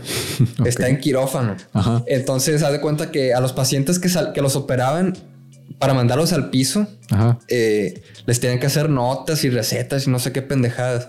Y haz de cuenta que ya en la tarde eh, yo quise hacer esa madre, pues. Y Ok. estaban los otros doctores Ok. también haciendo el de sus pacientes. Ujú. Entonces yo no sé qué pinche pedo tenía la computadora que no podía. Ok. Y yo decía, hey, pues no, pues no puedo, no sé, pues no puedo, no, no jala el sistema. Y empezaron a gritar. Eh, la enfermera me empezó a gritar de que, ah, que si el paciente no se va de aquí, usted aquí se va a quedar toda la noche y no sé qué. Y, y aparte yo era nuevo, pues entonces no estaba tan acostumbrado a ese trato. Sí, sí, me explica pendeja y nos quedamos. Igual el, el traumatólogo, porque un traumatólogo, igual gritando pendejada y media. No, es que es, es lo que les digo. Por eso yo les di, si yo fuera jefe de enseñanza, esto no pasara y no sé qué. Y, o sea, gritando pendejada y media, lo- la raza proyectándose a sí misma. Pero, o sea, me acuerdo específicamente de esa vez porque fue la primera vez que hice como, o sea, en mi mente hice como que ese momento no fue real, pues como que esta vieja me está gritando, pero no me está gritando a mí, pues. O sea, me vi como en tercera persona. Y ese mecanismo lo fui perfeccionando todo ese año. La bestia. Sí. Eh, y ya, como te digo, en urgencias, Ujú. sí, fue- para mí fue el, eh, lo peor, pues. O sea, no sé, o sea, muy pesado mentalmente, físicamente, acabas muerto. Ujú. Y, y sí, los peores comentarios que me hicieron fueron en urgencias. Las peores experiencias que tuve fueron en urgencias. Ok. Una doctora, me acuerdo, ella, ella ya tenía la fama de que era medio especial, ¿no? Y, y me acuerdo que, haz de cuenta que yo, yo entré de guardia, ¿no? Sí. Cuando tú entras, eh, los que se quedaron en la noche, o bueno, todo el día en este caso, Ujú. tienen que presentar a los pacientes Sí. en las camas, ¿no? Que eres fulanito de tal, tiene este diagnóstico, es- se le está dando tal tratamiento, Le hicieron radiografía y le salió esto. Ok. Tiene pendiente esto, esto, estos estudios, recogerlos. Entonces yo me acuerdo que había dos personas que ya estaban dados de alta. O sea que ellos ya los habían dado de alta ya para que se fueran, pues. Ok. Ya ni tenían suero, pues estaban allá acostados valiendo verga. Ok. Y como es tanta nuestra carga de trabajo, eh, me acuerdo que preguntamos de que, hey, ellos qué pedo. No, pues ya están dados de alta. Ah, bueno, mejor. Ujú. Y ya la mañana, o yo entré en la mañana, ¿no? Entonces, eh, ah, no, miento. No, yo me quedé. Ok. Yo me quedé en la noche y ya la mañana llegó la doctora, ¿no? Y ya me pregunta de que... Bueno, pr- primero me regañó que por qué no les hicimos nada a ellos. Y ya luego se acerca la doña y, me pregunta a mí. ¿Y a ella le transfundieron sangre? Me preguntó. Y yo, no, pues no, no le transfundieron sangre, no le pusieron sangre.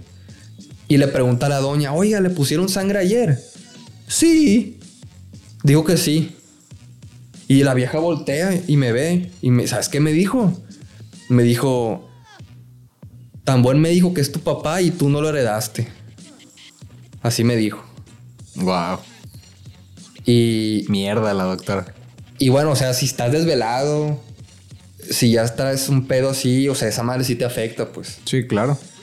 Eh, y bueno, y otra cosa que pasó ahí con un paciente que se puso bien loco y andaba bichi con una sonda arrastrando y me agarró sondazos. Todo como media hora antes. Qué asco. Pero sí. Entonces, haz de cuenta que ahí fue como, no, pues ocupo, ocupo ayuda, o sea, la neta no puedo. Y ya fue otra vez con la, con un médico. eh, y sí, continué mi internado ya un poco más estable, ya con un, con un medicamento de esos. Ok. Pero pues yo sé ya con mis pedos, o sea, no. Con mis pedos mentales, muy vacío, eh, no me sentía satisfecho, no sabía quién era, qué, qué chingos hacía. Entonces mi mamá me dijo, no, pues yo conozco a, este, a esta persona que, que te puede ayudar y, y bueno, un psicoanalista. Ok. Eh, bueno, voy con él y todo el pedo. Yo no sabía que él era psiquiatra también. Ok.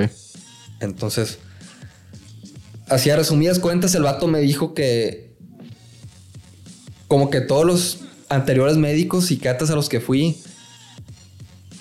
como que no me dijeron la verdad, pues, o sea, como que, ¿sabes qué? A ti te dijeron que tienes esto y te dan medicamento, pero tú no tienes nada de eso, pues, tú lo que tienes es otra cosa. O sea, el vato como que me cambió la, la forma de, de yo ver las mismas cosas que yo traía, pues. Ok. O sea, esa gente te da otro enfoque. Y yo siento que a partir de ahí yo ya empecé a, a dejar de ser porque yo era muy cuadrado, pues en mi forma de pensar. Y más estudiando medicina. Sí, es así, es así. Ajá. Entonces yo siento que sí. Siento que ahí fue como un punto de partida para que yo ya empezara a buscar este como otras cosas, como ser más abierto, pues, Ok. a más cosas.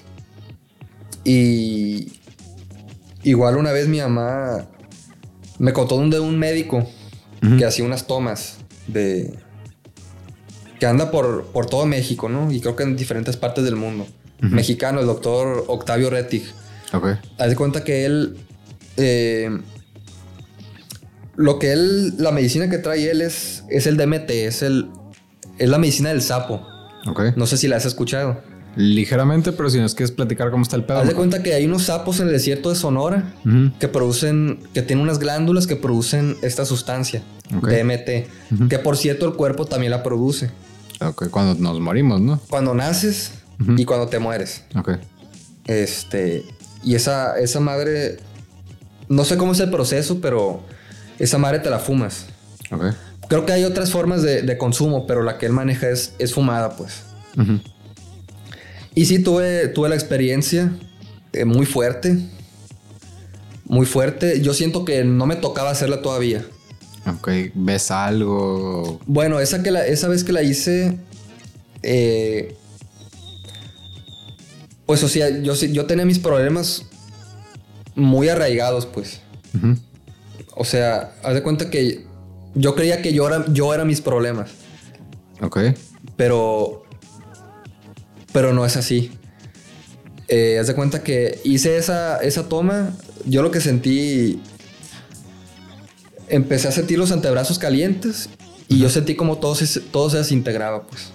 O sea, yo me desintegraba con el todo. Y ahí no me acuerdo de nada. Ya no supe. Eh, entonces, yo siento que no era mi momento de hacerlo, pues. Ok. Y igual ya, ya en la especialidad, eh, pues sí, mi mamá, bueno, aquí en Culiacán hay como una, pues es un grupo que hace meditaciones, ¿no? Creo que se llama Conciencia del Ser. Ok. Este, y si te van a tomar una, no, la verdad no sé qué es, pero sí son tomas para que te ayuden a meditar. O sea, te ponen música y ellos te, te guían con la respiración, pues. Esa madre, eh, pues sí te ayuda. Sí te ayuda a ver las cosas de otra perspectiva. Y haz de cuenta que hice la... El año pasado, pues me, me sentía muy mal. Y, y yo busqué, no, pues, a ver qué, qué- Empecé a buscar qué, qué me podía... Pues la busqué por fuera, ¿no? Sí. Y, y encontré un retiro de, de ayahuasca. Ok. Eh, ese retiro yo esperaba más cosas, ¿no? O sea, no, no sentí la gran cosa. ¿Qué se siente? Pues yo me acuerdo que, o sea, te dan varias tomas. Bueno, es que específicamente ese retiro no te la dan toda de una, pues. Ok. O sea, como que el trip de ellos es que es de a poquito, pero para que no sea tan fuerte el efecto y tú tengas como un, una, como un viaje muy introspectivo, pues. Ok. Pero sin llegar a ser psicodélico. Ok. Entonces, yo sentí como que ese no, no me. No me fue tan revelador. Hasta hace poquito que hice otro. Pero ese ya fue más. Ese estuvo bien cabrón a la verga, güey. Cambió el mundo. Pues, o sea. No sé si lo cambió, pero sí. O sea, yo siento que sí he cambiado, pues. Ok. Era. Era rapé. El rapé es. Es tabaco molido. Ujú. Eh, que pro- a lo que tengo entendido es que proviene del Amazonas, algo así, pues. Entonces esa madre, como te lo dan los chamanes, es, es inhalado. O sea, ellos te ponen como una, una pipa, ¿haz de cuenta? Ellos le soplan para que te entre por la nariz. Ok. Y esa madre te... Pues supuestamente te abre la, la glándula pineal, pues. Ok. Y es para que seas más receptivo. eh, primero para callar la mente y para, para ser más receptivo ante otras sustancias, porque en ese retiro nos dieron el rapé, una toma, que no sé qué era, y lo que es la psilocibina. La psilocibina es lo que contiene los hongos Ok. alucinógenos. Ese te lo dan, eh, bueno, eso me lo dieron revuelto con cacao. Ok. ¿A qué sabe? ¿A chocolate? Ok. Si no tiene un sabor extraño, pues es. No, a mí me, su- me supo a chocolate. Ok. Y sí, al principio no sentía nada, ¿no? Dije, ay, no, pues Puras mamadas. Sí, puras mamadas. Puro timo. Pero, pero no, güey, al rato sí me puse bien loco la verga, güey. ¿Qué pasó? ¿Cómo estuvo? Pues para empezar, o sea, había mucha gente en el retiro, ¿no? Eh, fue en Monterrey. Ok. De hecho, había varias personas de Culiacán. ¿Conocido alguno? No, bueno, la psicóloga. Ok. La psicóloga es la, la de las meditaciones. Creo que me platicaste de esas. Sí. Ok. Ella fue la que me dijo de ese retiro. Ujú. Y pues no, güey, un loquerón, o sea, demasiada empatía, güey, con los demás, güey. Ok. Demasiada empatía. O sea, había una morra enseguida de mí llore y llore.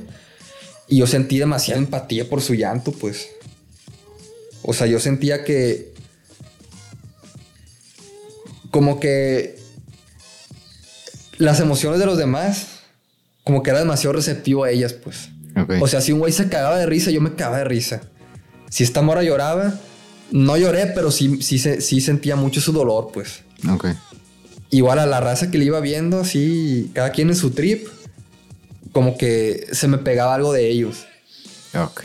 Siento que sentí mi verdadera esencia, o sea, mi naturaleza. ¿Que ser empático o que.? Naturaleza más como protectora. Ok. Eh, yo sentí que. Pues que no todas las personas son abiertas a, a- a hacer ese tipo de experiencias. Mucho menos eh, mis antepasados, pues, o sea, mis abuelos, bisabuelos. Porque yo tengo la teoría que todos esos conflictos emocionales se van pasando por generación en generación. Ok. Se hereda, pues. Como así como los rasgos faciales se heredan, esa madre se hereda también, pues. Sí, por- y no está, o sea, hace sentido, porque por ejemplo, si heredas una adicción, no, no es descabellado que heredes una manera de reaccionar al mundo que al final, o sea, puede ser un trauma, una manera de, Sí. de ver las cosas. O sea, sí, no, no, no suena descabellado, pues. Sí, que, que quizá tenías mucho bagaje que estás heredando de, de generaciones antiguas, pues. Ajá. Haz de cuenta que yo sentí que. O sea, que yo debía salvar a los demás, pues. Ok. O sea, yo sentí que yo voy a salvar a todo el mundo aquí. Y cómo se hace, cómo lo hice en ese estado mental, porque es un estado mental, eh, con el vómito. La mayoría de los retiros a los que tú vas, ya sea de ayahuasca, peyote, DMT, de lo que sea, la raza vomita o se hace el baño, pues. Ok. Eso es una forma simbólica de purga. Ok. Tú lo puedes ver como que te cayó mal o que es efecto de, de lo que estás tomando, o lo puedes ver de forma simbólica, una, una interpretación. Y, y yo así lo vi. O sea, yo me ponía a pensar, pues, os- cosas que han pasado en mi familia, no sé, muertes, cosas así. Mm, Sí, sí me platicaste una. Sí, yo decía, no, pues es que, o sea, yo los voy a salvar, o sea, ya no me importa lo que pase conmigo, yo los voy a salvar, porque siento que hay mucho dolor en todas las personas. Entonces yo lo que hacía era vomitar. O sea, yo pensaba en eso y me daban las ganas. Como si tú estuvieras quitando el, o sea, como el sufrimiento con el cual tú estuviste involucrado, vomitándolo y dejando que exista. Es como si yo me estuviera sacrificando por ellos. Ok. Yo así lo vi en ese momento. El estar vomitando. Ok. Igual la- me acordaba de razas, sí, pues, no sé, familia o, o de las mismas personas que estaban ahí. Entonces yo decía, no, pues parece que fulanito no le está yendo bien en su experiencia. Entonces, ¿qué, voy a, qué hago? Voy a vomitar por él. Ok. Para ayudarlo, pues. Sí, como absorbiendo su dolor y sacándolo. Ándale. Ok. No sé si tú has escuchado de, ah, ¿cómo se llama? María Sabina. De nombre nomás. Que ella fue la que traía el trip de los hongos alucinógenos en los ochentas. Ok, sí. en, en Oaxaca. Que fueron varios famosos con ella y... Sí, que fueron hasta no sé los Beatles y los Rolling algo así, pues, sí. algo así. Ajá, de cuenta que lo que ella hacía es que la gente que iba a curarse, y ya que estaban bajo los efectos de los hongos, ella decía, no, pues es que tienes que vomitar para curarte. Ujú. Y si no puedes vomitar, yo vomito por ti. Ok. O sea, era más o menos como... El mismo principio de lo que te estaba pasando. Ajá, eh, pero es porque lo sentí así, pues no es que yo, yo planeara... O sea, que pasara eso, pues. Sí, no fue como tu interpretación de lo que estaba Ajá, fue sintiendo. como una interpretación porque es un estado mental totalmente diferente. Ok. O sea, son estados mentales. eh, ¿Cómo se dice? ¿Alterados? Pues es que no sé si llamarlo alterado, pues. O sea, esto es un estado mental. Sí. O sea, yo no sé si es el correcto o no. Pero es, el- es en el que estamos. pues. Es al menos el más común, pues. Ándale, es el que estás acostumbrado. Y ahorita que digo, evidentemente ya no estás bajo los efectos del, de, vamos a llamarlo la terapia o la sesión, Ajá. sigues sintiendo que vienes a, no era a salvar, sino a, a proteger a las personas o al mundo o algo. Yo siento que sí. Ok. eh, ¿En relación a la medicina o más allá? en lo que sea. Ok. O sea, ayudar a los demás en lo que yo pueda, pues. Eh, yo siento que me hace falta más meditar. Es- no necesariamente con- tomando algo, ¿no? sino simplemente respirando. Como hacer, Hay varias técnicas. Como hacer introspección.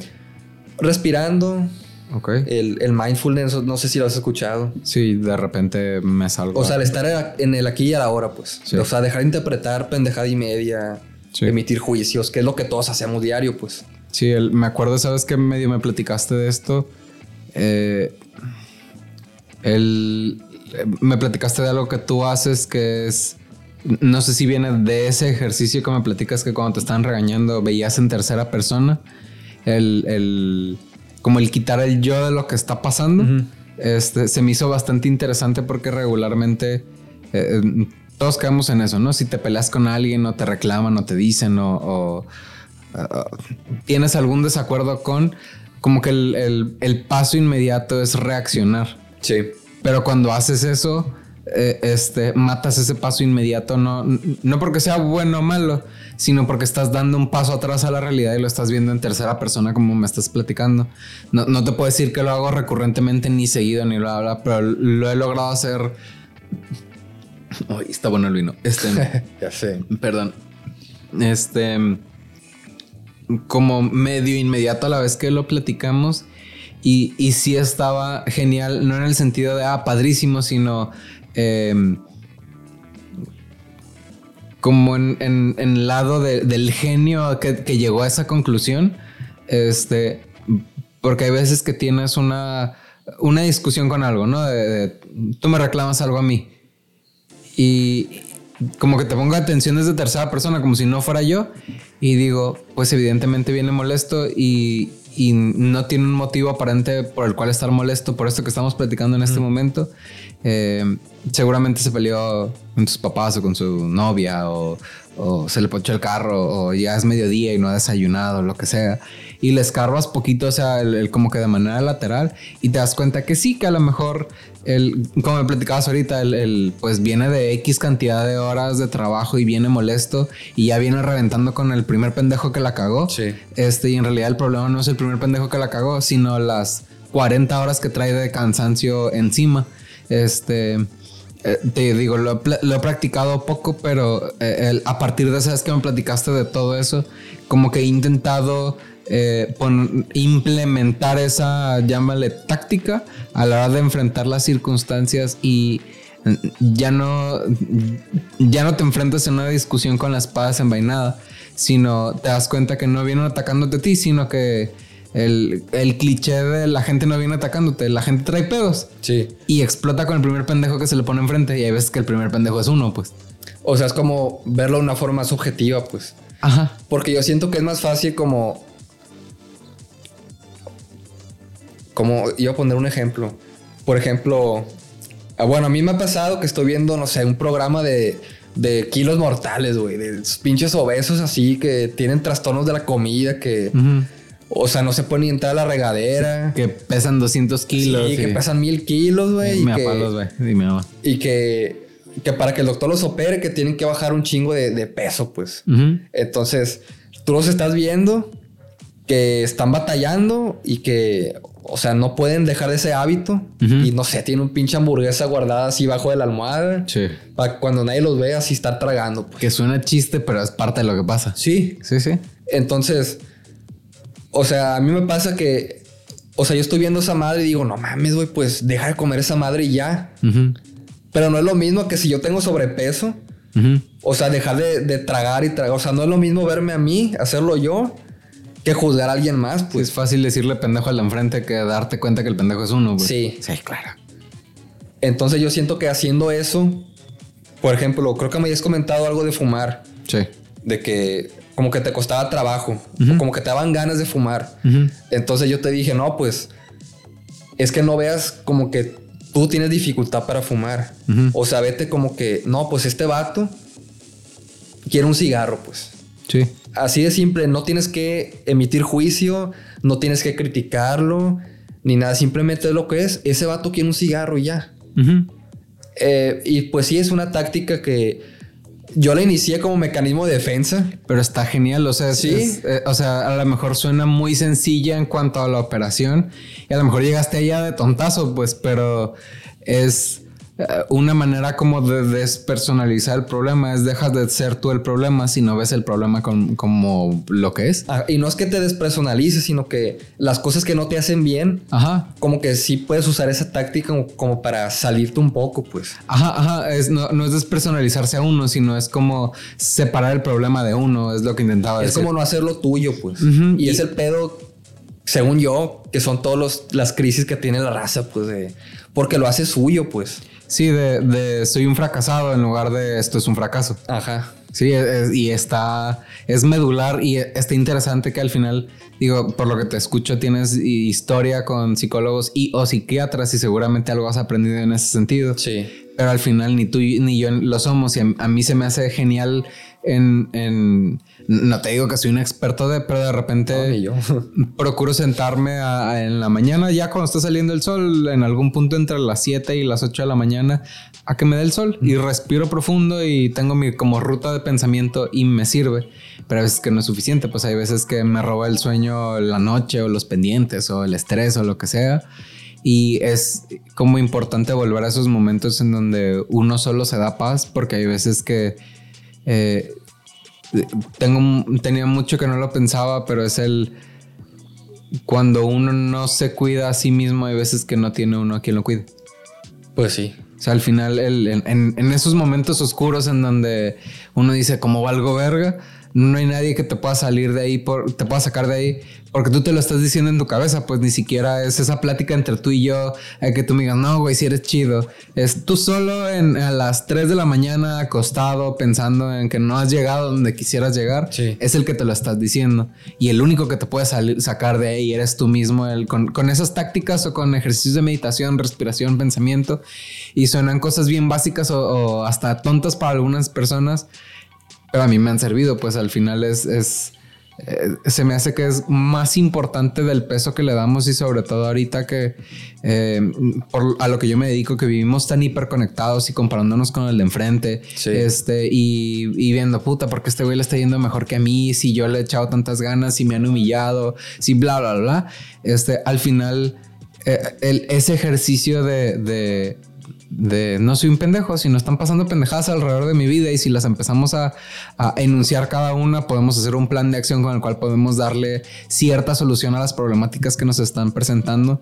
Se me hace que es ese como conocimiento empírico que hemos tenido tú y yo a, a lo que nos ha pasado a cada Sí. quien en su nivel, que lo hemos platicado pues fuera de cuadro, es la primera vez que platicamos con cámara, que mm, pues hemos sido privilegiados en el sentido de que nos han dado eh, casa, carro, Sí, sí, muy privilegiado. educación, que nos han puesto una hasta Sí, aquí verdad, cuando nosotros no nos lo hemos sabido poner. Este, y, y ya ahorita de adultos tenemos, eh, vuelvo sin ser muy religioso, pero el término por como lo que representa, como la bendición de poder eh, frenarnos en esos momentos de 3 de la mañana en donde tú mismo te dices, o yo mismo me digo, eres un pendejo. Y dices, pues no, o sea, también he hecho todo eso. El, mm, lo platicamos, me acuerdo que estábamos, al final pues vivimos, bueno, yo todavía vivo en la privada, eh, pero que estábamos en el área, no en el área común común donde está la alberca, pero donde está como el asadorcito. Ah, sí. Este, no me acuerdo con punto y comas, pero me acuerdo que estabas pasando por un momento difícil. Sí. Y, y me acuerdo palabras más, palabras menos lo que te dije, pero pues era, este, superaste un problema grave relacionado con, con tu profesión, este, superaste la depresión, eh, superaste un- una ruptura de corazón en ese momento.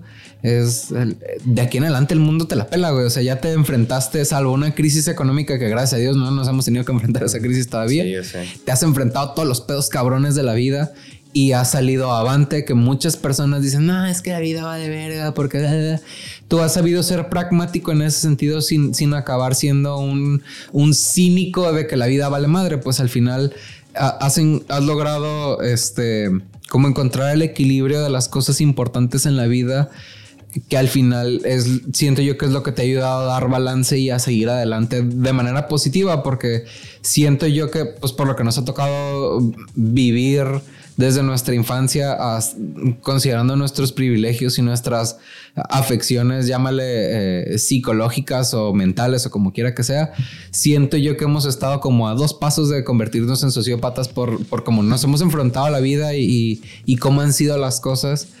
Y, y, yo puedo, puedo tirarme bombo y platillo de mí, pues porque soy yo y siento que soy la mera chingonería. Pero yo como un externo viéndote a ti, te puedo decir que me da mucho gusto que... Porque tenemos compañeros que desde la primaria y sin decir marcas, que se los ha llevado a la verga para acabar pronto, pues. Pues sí, eso aparenten. Y, y tú y yo, pese a que hemos estado bendecidos por tener unos padres que nos han tenido un chingo de paciencia y nos han soltado billetazos por no irnos a la mierda, este, eh, estas personas también, me da mucho gusto ver que, eh, eh, que a lo mejor hasta el presente, hablando del aquí y el ahora, has encontrado el camino. Porque a mí me da como paz de que pues yo también voy a encontrar el mío, voy a mantenerme en el mío cuando me sienta perdido, pues porque eh, tenemos una vida de conocernos, pues, y no, no una vida de llevarnos, pues al final, en, quizá de la prepa en adelante dejamos de convivir. Sí, sí. Pero eh, se me hace padre y hasta cierto punto como poético y no necesariamente en un sentido cursi, de que hablan de, en esos memes o en esas imágenes de internet de, las líneas que se juntan una vez y no se vuelven a juntar, o las líneas que van siempre en, la misma dirección pero nunca se tocan, o todo eso que, que suena como muy poético, dramático, triste, se me hace padre que tú y yo nos hemos ido a la chingada en diferentes direcciones y cada quien con sus sueños, con sus problemas, con sus inquietudes y bla, bla, bla y hemos logrado eh, conectar en diferentes puntos de la vida y, y aún siendo secos, eh, es porque lo somos, pues porque no somos particularmente expresivos. No, pues no. Me da gusto el, el eh, viéndola como que en, en, esa escena en donde ves el, el, el, espacio vacío, ves un chingo de estrellas y ves como que dos estrellas, y no porque seamos unos astros o unas vergas en lo que hagamos, nada más por ser ilustrativos en la imagen, como si fueran dos cometas que se están moviendo ese momento en el que a lo mejor no chocan, pero se intersectan. Sí, sí. Como que brillan más. O sea, se me hace padre siempre que nos juntamos, a lo mejor no siempre, siempre, como cuando vimos Batman, que tuvimos poca oportunidad de sentarnos a platicar. Pero siempre que nos sentamos a platicar, como que uno de los dos o los dos crecimos en algún aspecto. Este. Y se me hace, a lo mejor suena poquito el comentario, pero se me hace lindo en el sentido de. Para mí, lindo es mucho, pues en el sentido de eh, eh, qué chingón que en su momento retomó el camino, qué chingón que, logró superar esta problemática, o qué chingón que encontró una pareja que lo quiere, o qué chingón que tal y cual cosa. Porque claro que para mí tú eres un espejo en donde eh, suena a, ¿cómo se dice? A carrilla de primaria, pues un espejo en el que me reflejo, en el que digo, no a manera de competencia, sino de, un reflejo sano de, pues si él, él ha podido, yo también puedo. Y siento yo que quizá en algún momento a ti te podría haber pasado más o menos en la misma dirección de, allá para acá. Y mm, nos hemos podido servir de muleta de, de, uno a otro, pues para seguir creciendo y para seguir dando pasos adelante eh, por el pasado y el presente que nos ha tocado vivir. Sí, yo creo que tiene que ver las circunstancias. Sí. O sea, yo creo que mucho ha tenido que ver, porque sí, o sea, pues nos conocemos desde la primaria, ¿no? Eh, primaria, secundaria. En la prepa creo que algunas veces vine aquí a tu casa. Sí. Pero ya la universidad, pues ya. Sí, cada quien Sí, pues ya cada quien su pedo. Pero muy, pues, circunstancias me refiero que tiene que ver que ambos vivimos aquí, pues. bueno, al menos pues yo viví aquí, ¿no? Entonces. Pero yo siento que desde morro, como que. Como que de cierta forma yo también me, me vi reflejando en ti, o sea, como que no estás hay similitudes en nuestras formas de ser. Sí. Entonces también yo creo que por eso, a, pesar de los años que han pasado, pues sí nos mantenemos más o menos en contacto y pues, pues nos, seguimos apreciando, pues. Este, eh, porque pues sí, o sea, han sido un chingo ya de años. Sí. Pues desde la primaria, de segundo que entraste. Sí. O sea, pues como más de 20 años. Sí, pues sí, haz de cuenta, en segundo de primaria tuviera 7 y ahorita tengo 30, son alrededor de 13, aprox 13 años, pues son un chingo. Pues sí, o sea, son, son muchos años, pero... Y la verdad es que no, bueno, menos yo, pues con esa antigüedad, pues no, o sea, raza de, de la primaria, pues la verdad es que ahorita yo no... Sí, yo tampoco no sé de ellos, pues no, no, tengo ningún tipo de contacto. Pero sí, o sea, yo siento que tú sabes escuchar. O sea, siempre me dio la impresión que sabes escuchar. O sea, que, que sí entiendes y como las personas, o sea, las... ¿Cómo decirlo? Todo lo que vemos, todo lo que interpretamos, es como vernos a nosotros mismos, pues. Sí. O sea, como dices, yo también me, a veces me... Y no es de mal pedo, pero a veces sí me, me, me comparo contigo en ciertas situaciones. O sea, que... No, pues él, él ha emprendido en, pues en esto que hace, en la mercadotecnia, tiene iniciativa. Eh, pero tú ya vives solo. O sea, yo también. O sea, tú ya rentas, pues es lo que me. Sí. sí, o sea, pues cada quien ve ahí sus, las cosas que cree que le faltan en el otro, pues. Sí. Pero se me hace que. Que es natural y creo que es sano. Este. Pues el seguirnos tratando, pues. Sí, al final el que tú hayas hecho cosas que yo no y viceversa, cuando uno tenga duda de lo que el otro ha hecho, es más fácil preguntarle a, un camarada, pues al final. Sí, porque existe la confianza, pues, de, contarnos así pendejada y media, pues. Sí, y, siento yo que es bien importante, pues, el, el, sí comparar, pues, para tener un punto de referencia. Al final uno no puede vivir permanentemente en casa de los papás o pedirle prestado, bla, bla, bla. Sí. Pero el él también, por ejemplo, si un, día tú me dices, oye, quisiera emprender, que ¿desde qué recomendaciones me haces hasta en relación a lo que tú haces, qué debería de hacer? Y ahí uno, no, pues total, te sueltas sin, sin necesidad de que te avientes una carrera y viceversa. Si yo un día me siento mal o tengo un empleado y se mocha un dedo, el decirle, pues ve con este güey y que te haga una valoración. El, eh, siento yo que eso es bien importante y sobre todo el a, mí me gusta el tema de la camaradería sin necesidad de, vernos todos los días. Yo encantado de, pues, convivir, si, es ir a jugar fútbol o jugar Nintendo o ir a cenar o lo que sea, está chido, pues.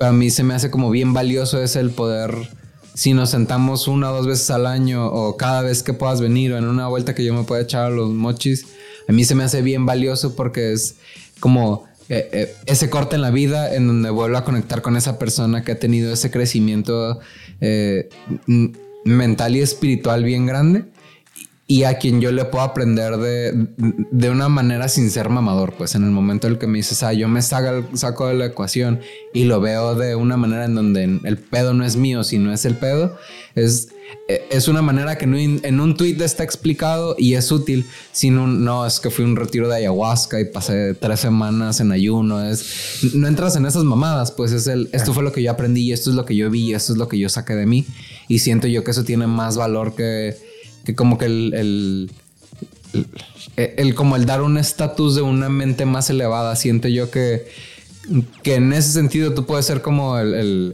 las películas, en lo que le llaman el chosen one, el, ese que no quería ser el elegido y precisamente por eso es el elegido se me hace que eso pasa en cierto sentido contigo en, como en tu crecimiento mental, por no decir psicológico, no sé si es adecuado, y el crecimiento espiritual. Siento yo que no has dejado de ser humilde y no has dejado de ser el mira, güey, el pedo está así y se acabó pues sin, sin mamadas. Y se me hace muy chingón. Sí, pues, pues la misma vida es la que te va llevando, pues. O sea, yo agradezco que yo sé que si te puedo contar algo, eh, pues me vas a escuchar, me vas a aconsejar. Igualmente, ya sabes. Sí. Este, pues sí, te conozco de hace mucho. Eh, te considero mi amigo. Es mutuo. Y, y pues sí, o sea, yo sé que no muchas personas pueden tener... Porque me ha tocado raza que son amigos de morros y, no sé, se pelean por pendejadas. Y, tiran caca, pues. Ajá, y se separan. Por una vieja que... Por una morra, por envidias o no sé, pues pendejadas al modo, pues. Simón. Pero sí, o sea, se me hace pues también se me hace algo muy positivo, este, contar, contar con alguien, pues que, o sea, que te conoce de, morro, pues, o sea, sabe cómo eres, pues. Sí. O sea, aunque uno se vea una vez al año, no sé, o sea, tú ya lo conoces. Sí. O sea, es como verse y actualizarse, pero no es como que ha cambiado su forma de ser. O sea, no es como que te vas a encontrar con, con alguien nuevo, pues. No, son evoluciones de la misma persona. Ándale, es, evolucionar. Y todo es evolucionar. Yo pienso que si alguien, incluyó tú, o sea, si, si se la ven negras, eh, hablando ya en un término psicológico, espiritual, y, y no hayan la puerta o, se sienten mucha desesperanza, yo sí le recomiendo ese tipo de medicinas. O sea, yo sí te recomiendo que alguna vez pruebes la ayahuasca, por ejemplo. Pues. Este, no digo que sea la octava maravilla, que te vas a sentir eh, la, la, gran verga ya, pues, y que vas a ser el, el iluminado de la privada y, y, van a llegar contigo y así. Y pedirle consejos al oráculo. Ajá, ni que vas a llegar a Nirvana y que vas a ser así, vas a flotar ni nada, pues. Pero es que esa madre te da un entendimiento, pues, para las propias emociones de uno. Porque yo siento que mucha gente no entiende lo que, o sea, o sea, si tienen un problema, como te digo, creen que ellos son el problema, pues creen que el, problema los define. O sea, no lo ven de otra perspectiva. Entonces yo siento que este tipo de, de tomas como que te hace ver las cosas de otra perspectiva, pues. O sea, para que... Y no es que de, la toma, por ejemplo, de las tomas, mucha gente se pone bien mal. Ok. La verdad. Emocionalmente se pone a gritar, a llorar. Eh, o sea, cosas feas, pues. Y yo creo que.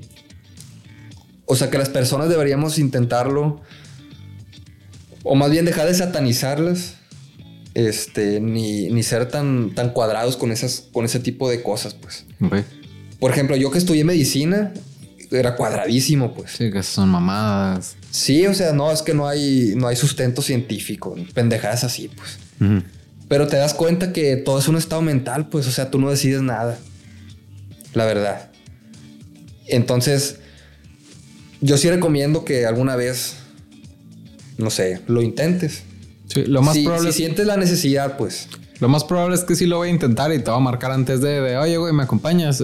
digo, si es competente, el, si estará chilo, porque hasta lo he platicado con otras personas, el, no nada más porque eres médico, sino porque eres mi camarada, si algún día toco una zona gris en algún sentido que tenga que ver con medicina y es, me va a acercar contigo porque tengo la confianza de que no me vas a juzgar, pues sí. porque al final no deja de ser una zona que es tabú, o sea que a lo mejor está de moda y que el white chicken dice, oh, esto es que prueba el sapito. Es el, yo sé que tú no vas por moda, pues, sino que vas en búsqueda de, de un como autoconocimiento genuino. Así es. Entonces yo ya sé que si, si me acerco contigo para preguntarte, me vas a decir, mira, ve con tal fulanito de tal, yo ya fui y mi experiencia, y no me morí. Ya con eso es ganancia, pues. Sí, sí, o sea, es que yo sí he, conocido gente que, que ha hecho ese tipo de, retiros y sí, no te digo que se sienten ya toda madre, pues. No, tengo entendido que después de días o semanas empiezan a como que aterrizar. O años. Ok. Eh, es como que tal vez si tú tienes un problema no, no, no te hace las preguntas adecuadas, pues. Mm, y por ejemplo, con ese tipo de tomas tú ves las cosas de otra perspectiva, pues. Y tal vez las preguntas que te hacías te das cuenta que no eran las indicadas para ti. O sea, preguntas que no te ayudan nunca a superar. A superarte, pues. Sí. Y. Igual es muy normal que la gente le dé miedo. Eh, incluso a mí, la verdad es que sí, al principio me daba miedo. El DMT me dio un chingo de miedo. La ayahuasca también me resistí mucho me resistí. Eh, pero es normal, pues. Sí, es, normal. desconocido. es normal porque eh, la gente cree. Bueno, al menos yo creía que yo era mi ego, pues. O sea, nunca me llegué a conocer. O sea, todo lo que yo creía no era lo que en verdad era, pues. ¿Tú creías que tú eras tu ego? ¿Ahora qué crees? Yo creo que es como el ego, como que sé identificar, sé, identificar mi ego. Es decir, si yo estoy pensando tal pendejado o reacciono de tal o tal cosa, o sea, no soy yo, es mi ego, pues. Igual, si yo estoy enojado contigo, o sea, enojado contigo, no estoy enojado contigo, estoy enojado conmigo. Yo soy el que debo cambiar. Yo soy el que estoy mal. O sea, si, si estoy peleado con mi novia, o si, me, si te cortó tu novia, ponle. Y estás bien aguitado. Y estás llorando. O sea, no estás aguitado por ella. Sino porque yo me quedé solo. Estás aguitado contigo, por ti. O sea, esas cosas yo jamás las vi en la, en la pinche vida, nunca. O sea, yo todos los, los pedos que tenía así, eh, yo me los tomaba como míos, pues. Eso que dices es oro, ¿eh? Porque el, el regularmente uno toma así las circunstancias, pues es el... el a lo mejor no la novia, no, pero que estás ligando y te dejan de contestar. Y pinche vieja pendeja, Sí. seguro. Es, güey, no te está contestando porque no está interesada. Tú te estás molestando porque tú te diste cuenta que no eres, o sea, no suficiente porque seas poco, sino porque no eres adecuado, no le llamaste la atención, no estás en un momento para ella y a ti te molesta que, que ella no haya seguido el juego que tú querías jugar. Sí. El, el verlo desde esa óptica es, eh, es. ¿Cómo se llama? Como en lightning, dicen los gringos, pues es como que te ilumina el, el- el- A lo mejor estás jugando el juego equivocado. Sí. O sea, tienes que ver las cosas. O sea, si, si no te sientes bien, o sea, analizando las cosas de una forma, pues analízalas de otra forma. Y es válido. Igual, puede sonar fuerte, pero cuando hay una, una pérdida, no sé, de un familiar, o sea, ya estás bien agüitado porque lo extrañas, pues. O sea, no estás llorando porque se murió, la verdad. Ujú. Estás llorando por ti. Sí, es, es una reacción egoísta a algo que sucedió. Así es. Sí, porque la persona que se murió ya no está, pues ya no siente, ya no. Así es. Sí. O sea, lloras por ti. Porque tú, tú ya no lo vas a ver. Ya no lo vas a escuchar. O sea, son cosas que, pues de hecho en este último retiro son cosas que hubo como un taller Ok. Impartido por una persona y son cosas que ellos te dan, eh, que te explican, pues. Igual contaban, mucha gente que va a esos retiros, eh, sobre todo mujeres, han sufrido abuso sexual. Ok. Y ellas lo platican, pues porque por lo general cada quien se presenta y dice por qué quiere, quiere hacer este, esa medicina. Ok. Y sí me tocó varias que iban por, Por abuso. por algún tipo de abuso sexual. Y pues este vato le decía, no, es que... Es que la culpa no es del abusador, la culpa es tuya. Suena raro, No, sí, dale, dale. pero... Yo me meto a ese agujero contigo. O sea, la, la culpa... O sea, la mujer le echa la culpa al vato o a la persona, quien sea. Sí. Pero quien cara con el sufrimiento es ella, pues. Ok. Es el tema del dolor es inevitable, pero el sufrimiento es opcional. Algo así. Ok. Ok, sí, de, de que a lo mejor no es tu culpa el que haya sucedido, pero es tu culpa que lo sigas sufriendo después de Ándale. que sucedió. Ok. Ándale. Sí, sí, sí me hace sentido el... Porque a mí me ha pasado, ¿no? Que después de que te mandan al, al riel una morra o algo, pasas meses así en, en- en modo víctima, pues. Y al final, la otra persona, pues, le puede estar valiendo tres kilos de riel, pues, y al final tú estás sufriendo porque le sigues dando vueltas porque decides seguir ahí y al final, a- al final puede ser que no, nomás no has aprendido cómo enfrentar las circunstancias y por eso no lo has decidido. Pero el- el- siento yo que por ahí va, pues que es, no deja de ser una situación fuerte el que haya sufrido un abuso sexual, pero el, el asistir a terapia, pues me imagino que ya está, debe haber hasta programas de gobierno para asignarte a algún psicólogo en circunstancias de, de ese tipo. Sí, por ejemplo, de una persona que conocí, que ella me contó que, pues que desde muy niña su, su medio hermano, este, pues abusaba de ella, ¿no? Ok. Entonces, eh, pues toda la vida ella cargó con conflictos emocionales, o sea, muy, muy fuertes. De hecho, se fue de su casa como a los 17 años y es hora que no regresa, pues. Y me decía, me dijo en ese retiro que pues que ella que ella eh, lo quería perdonar y que que no sé qué, que porque no quería que su ah, porque nunca le dijo a nadie de su familia, pues, porque no, quisiera, no, no quería que se hiciera un drama familiar, pues. Y decía, oh, es que yo lo quiero perdonar, pero no sé cómo. Y, y pues ella siempre, toda su vida, cargó con un chingo de pedos mentales. Entonces yo le dije, no, pues es que tú no quieres perdonar a él. Tú te quieres perdonar a ti, nomás que no puedes, no quieres. Porque no aceptas que... O sea, no estás aceptando que ese dolor, ese sufrimiento es tuyo, pues. O sea, sí, él abusó de ti y estuvo muy mal. Pero lo que tú sufriste fuiste tú. O sea, tú te quieres perdonar a ti. Ese pedo, esos pedos, esos conflictos emocionales, o sea, son contigo, no son con él. Y pues ya no supe cómo.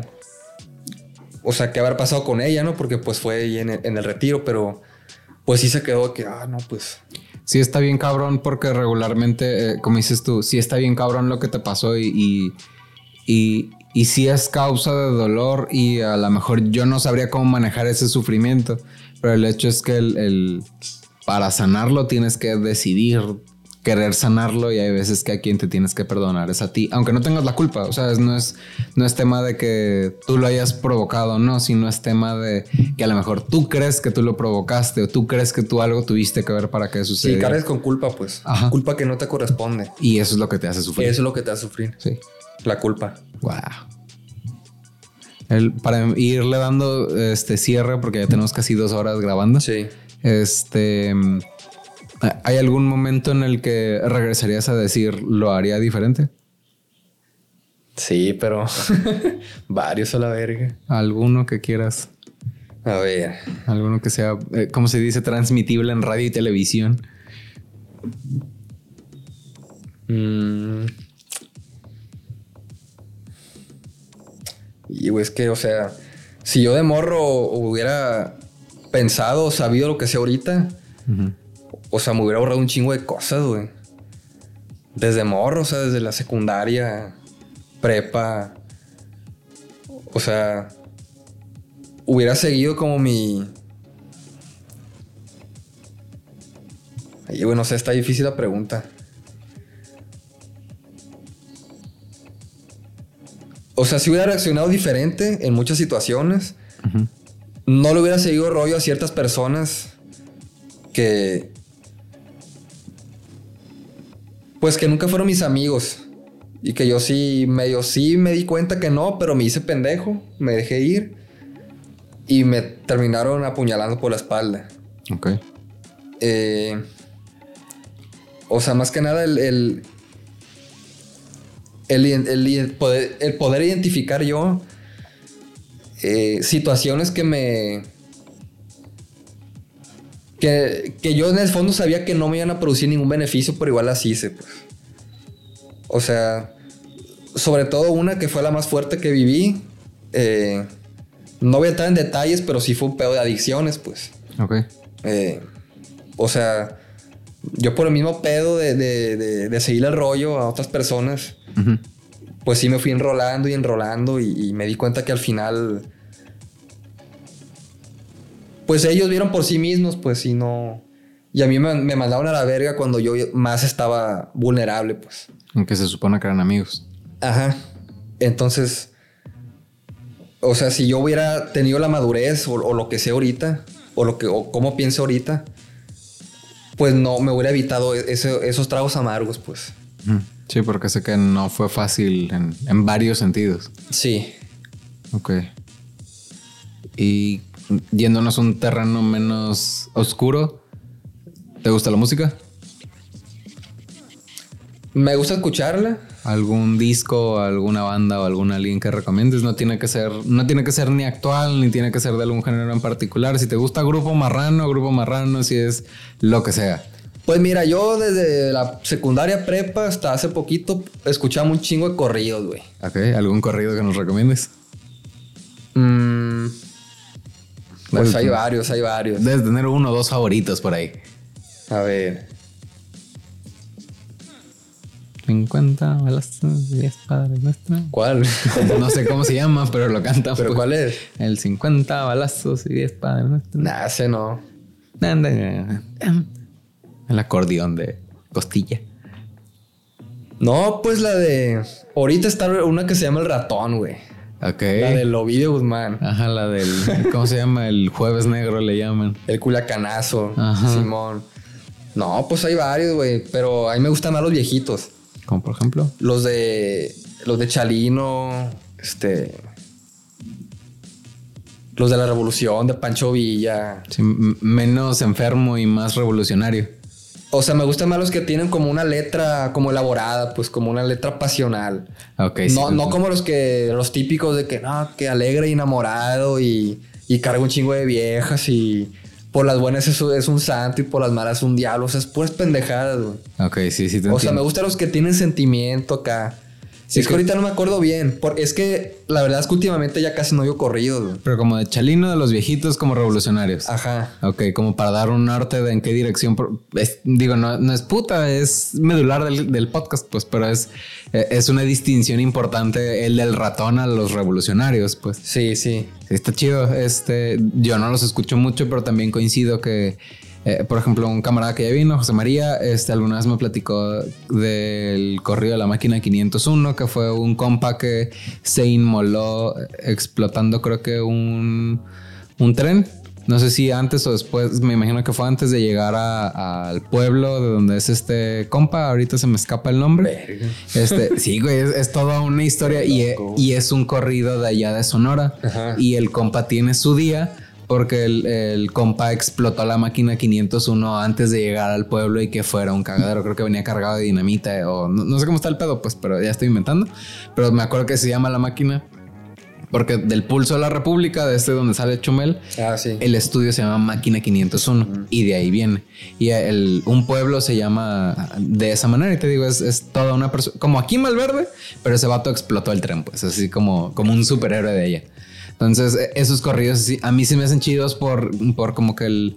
Yo no me considero culturoso, pero como que, como dices tú, esa parte pasional, esa parte de la historia, esa parte del héroe o el antihéroe, de la historia, más allá de, como diría Alex Fernández, en chul, un chingo de culos, un chingo de viejas, dices, pues... O de despertar a Vichy con una de cana, creo que dice uno también, No lo había escuchado. Allá en el hotel El CIF, no sé qué mamada, dice un corrido también. Eso no me gusta, la neta. Sí, ¿no? Pero igual ya, ya casi no oigo corridos, güey. Como que ya, no sé, no, no. ¿Y hay algo que escuches ahorita en estos días? Pues es música como más genérica, güey. De. Pero me sé las, las, o sea. Sí, dale, dale. The Weeknd. Ajá. Me gustan algunas canciones de ese güey. ¿Como cuál? Como para ponerle puño La de Save, Save Your Tears for Another Day, algo así. Ok, está como melosa, ¿no? Ajá. Sí, está chida. Es como de ese estilo, de qué otro. Una que es Elton John y, y Dua Lipa, algo así. Ah, sí. Dua Lipa es mi crush, lo siento, pero es. señor. Una rola, no me acuerdo cómo se llama ahorita. Le hacen falta bigotes a ese para decirle señor. En fin, este. Sí, la he escuchado en la radio y sí, está padre. Al final, Elton John es toda una personalidad y Dua Lipa es como que de los íconos del momento. ¿Qué otra he escuchado? Algunas de Snoop Dogg. Ok, yo a Snoop Dogg lo sigo en redes, en, Instagram en particular, no sé si tengas. No, no tengo. Si no tienes, si nada más lo utilizas para seguir a Snoop Dogg, sube unos videos bien perros de puras pendejadas, pues de gente que se cae o de alguien que se fumó el porro además, o sea, chistosones, la neta tiene, si no es él el que se lo está manejando, tiene una selección de memes en video ah. excelentes. Te iba a decir, y quizá de los últimos puntos sería preguntarte eh, yo sé que pues tienes tu, espacio de trabajo y que estás en, o sea, que, no eres emprendedor per se, pero algo descaradamente que quieras promocionar, algo ya sé que hagas tú, que haga tu familia, que haga algún amigo, que digas, ah, sigan tal cosa y cómprenle o lo que sea. O sea, quitándome a mí de la jugada, ¿no? Cualquier cosa. Bueno, no sería precisamente a mí, sería... Por recomendar a un, a un traumatólogo, este, ya y algo añoso, pero todavía jala bien, que es mi padre. Ok. Es traumatólogo especialista en rodilla. Ok. Ah, mira, este video lo va a ver alguien que necesita revisarse la rodilla. Es especialista en rodilla. Este fue el primer traumatólogo con especialidad en, artroscopía de rodilla. Okay. En, al menos en Sinaloa, en aquellos años. Este pues ya, ya se jubiló, ya se jubiló del, del IMSS, pero sí tiene su consultorio, que es la Polimédica Escobedo. Ok. Que está en Trescobedo y Aquiles Cerdán en el centro. Ok. Este es el doctor Sergio Zazueta Ontiveros. Saludos. Y pues es muy, es muy dedicado a su trabajo. Y, y a su familia, ¿no? Te sacó adelante. Que... Sí, pero estamos promocionando. sí, cierto, cierto su trabajo y pues es muy bueno lo que hace. Y pues es muy serio también en, su trabajo. Entonces, igual en, ese, en, esa, en esa polimédica hay varias eh, doctoras, doctores de diferentes especialidades. Este, pues si alguna vez se les ofrece, pues sí que, que ahí está en Escobedo y Aquiles Cerdán, en el centro. Polimédica Escobedo se llama. Ok, Polimédica Escobedo. Pues muchísimas gracias. Es importante el cuidar el tema de la salud y también el preguntarte qué va a pasar en circunstancias de algún accidente es bien importante. Yo me quedo con, y sin ánimo de ser demasiado cursi, decirte que a lo mejor la doctora te dijo que no heredaste lo bueno que es tu papá de médico, pero yo creo que sí, y que no conozco a profundidad a tu papá, pero creo yo que vas a llegar más lejos en tu camino y a tu manera. Este, sin querer queriendo nos lo hemos demostrado en, los años que tenemos conociéndonos y no son pocos, hemos crecido, hemos evolucionado y no tengo duda de que vas a seguir evolucionando en lo que sea que va a ayudar a proteger y hacer crecer a las demás personas y pues no queda más que agradecerte pues, por tu amistad y tu tiempo de venir a cotorrear y decir mamadas aquí al podcast. Porque el chiste de esto es promover justamente a personas como tú. Al final se llama insurgentes y el motivo es así como en su momento a los, a los que les decían revoltosos en, en, creo que en la revolución. Sí, sí. Este, o en la independencia, dependiendo del, del momento de la historia eventualmente se convirtieron en héroes. Y creo yo que tú eres de esas personas que entra dentro del perfil que, pues en su momento fuimos un cagadero, a lo mejor no fuimos desmadrosos de morritos, pero perdimos el camino. Y esa esa pérdida de camino nos ayudó a, encontrarnos y hasta transmitirle a la raza a los que siguen el morro por aquí no es. Y se me hace muy chingón y pues gracias por venir. No, gracias por invitarme. Y pues yo igual no soy una persona muy expresiva ni, ni muy cursi. Este, pero sí, muchas gracias por, por tu amistad, por saber escuchar, porque es, creo que es una de tus más grandes virtudes. Gracias. Saber escuchar y pues te deseo éxito en, en todo lo que emprendes porque eres muy emprendedor. Sé que eres apasionado de la música.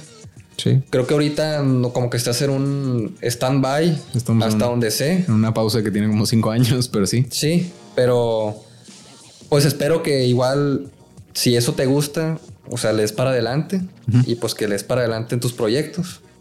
Y pues invitar a suscribirse a tu canal. Muchísimas gracias. Y darle like. Muchas gracias. Y comentarios ahí, tirando mierda, lo que sea. Sí, júzguenme. O pendejada y media de los invitados, quien sea, pero pues para darle más este, publicidad. Muchísimas gracias. Pues sí, no, muchas gracias. Esto fue Insurgentes. Si nos buscan en Facebook o en Instagram, nos pueden encontrar como José.insurgente en Instagram y e Insurgentes canal, el que tiene el chile en el logo, porque el otro, la otra fanpage la perdimos. Mi agencia de marketing es Promedima. La pueden encontrar de momento en Instagram, Promedima, eh, ¿cómo era? Servicios Promedima y el sitio web es promedima.com. Este, y pues nada, muchísimas gracias por llegar hasta acá creo yo que ha sido de los podcasts más enriquecedores en términos de contenido variado y, de interés para los adultos. Este, espero que esta sea la primera de varias vueltas que te puedas echar más adelante. Sí, cuando me invite yo vengo, la verga. Ya dijiste. pues bueno. Y si quieres el mochis también. Sí, como no, te vamos a echar la vuelta en día de estos con, micros y toda pendejada. Sí, y el manches también. Ya verás, me la va a llevar a, la, a la Robocan. Pues nada. Esto fue todo. Muchísimas gracias por venir y nos despedimos. Bye.